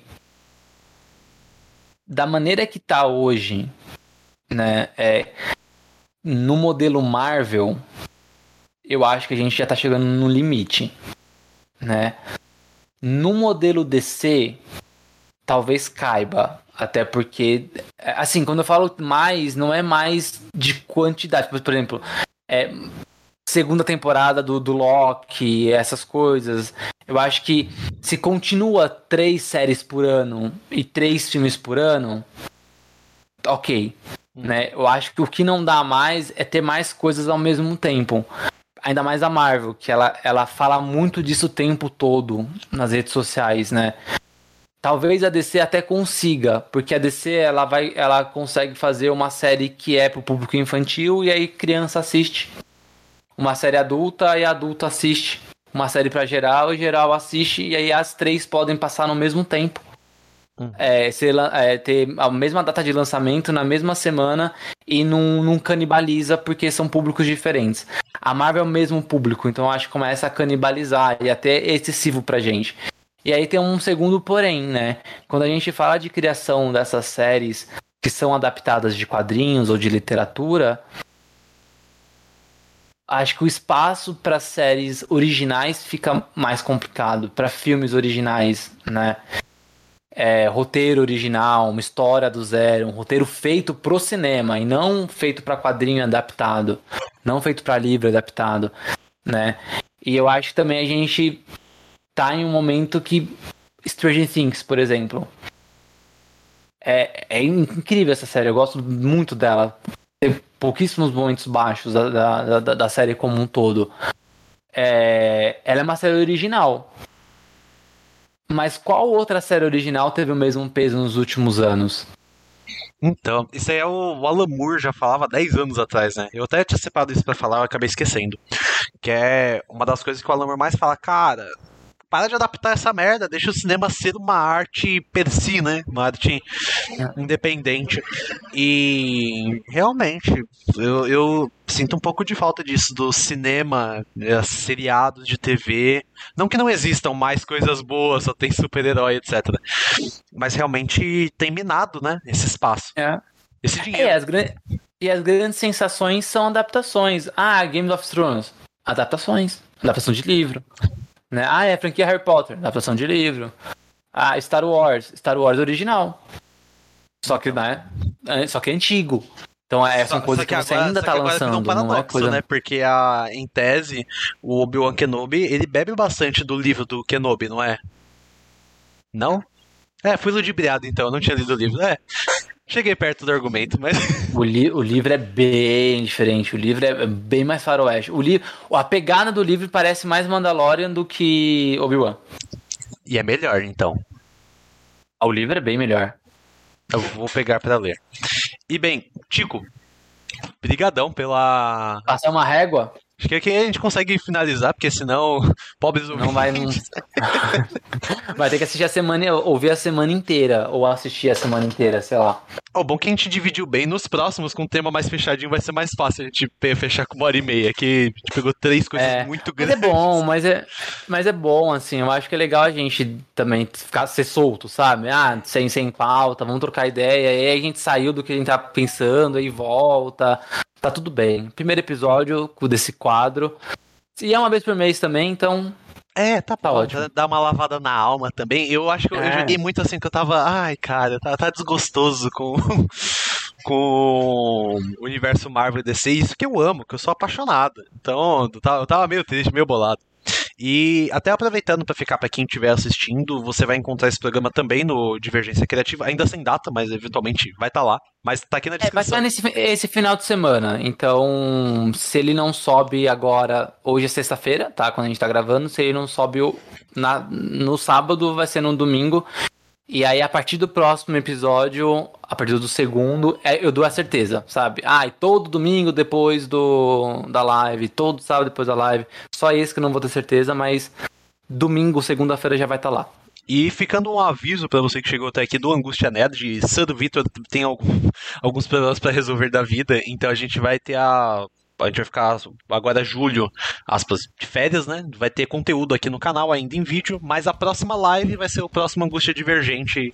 Então, eu nem tinha te avisado, Tico, mas é basicamente isso. Não sei se vai ser a primeira ou segunda semana de agosto, mas a princípio esse mês o canal, as lives vão ficar meio suspensas porque eu tenho vida, né? live. Ah, não, é isso. E live come tempo mesmo, mas tá certo. Mas a gente vai ter conteúdo. Essa semana que vem a gente vai ter um vídeo do Felipe Marshall. A gente vai ter conteúdo meu, porque eu vou pra Anime Friends. Se você me encontrar na Anime Friends na Bienal, dá uma. Vem, pode dar um abraço, tá? dizer um oi, vai ser muito legal ver, tipo, lá. E também a gente vai ter. Vamos ter outros conteúdos, só não vai ter live nesse período específico por conta de horários e etc. Mas vamos voltar em agosto. Agosto as coisas voltam. Demorou. E... Então a Angústia Divergente volta em agosto. Vai continuar ainda esse mês com conteúdos do Angústia Nerd, porém não live. Live só em agosto. E episódios no novos do Divergência Criativa toda terça-feira.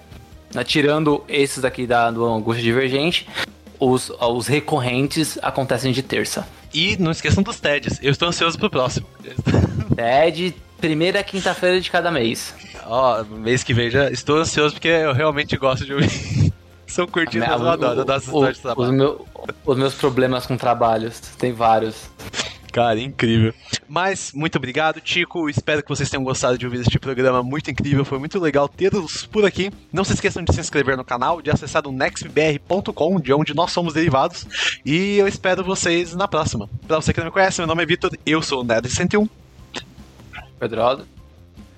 Aí... Eu sou de Pedrosa mesmo. É, às vezes eu esqueço que nem frase de efeito, né? Acontece. e bem, pra você que nos acompanhou até aqui, espero vocês até a próxima. Espero Beleza, vocês na tchau, próxima. Gente. Obrigado. Falou, povo.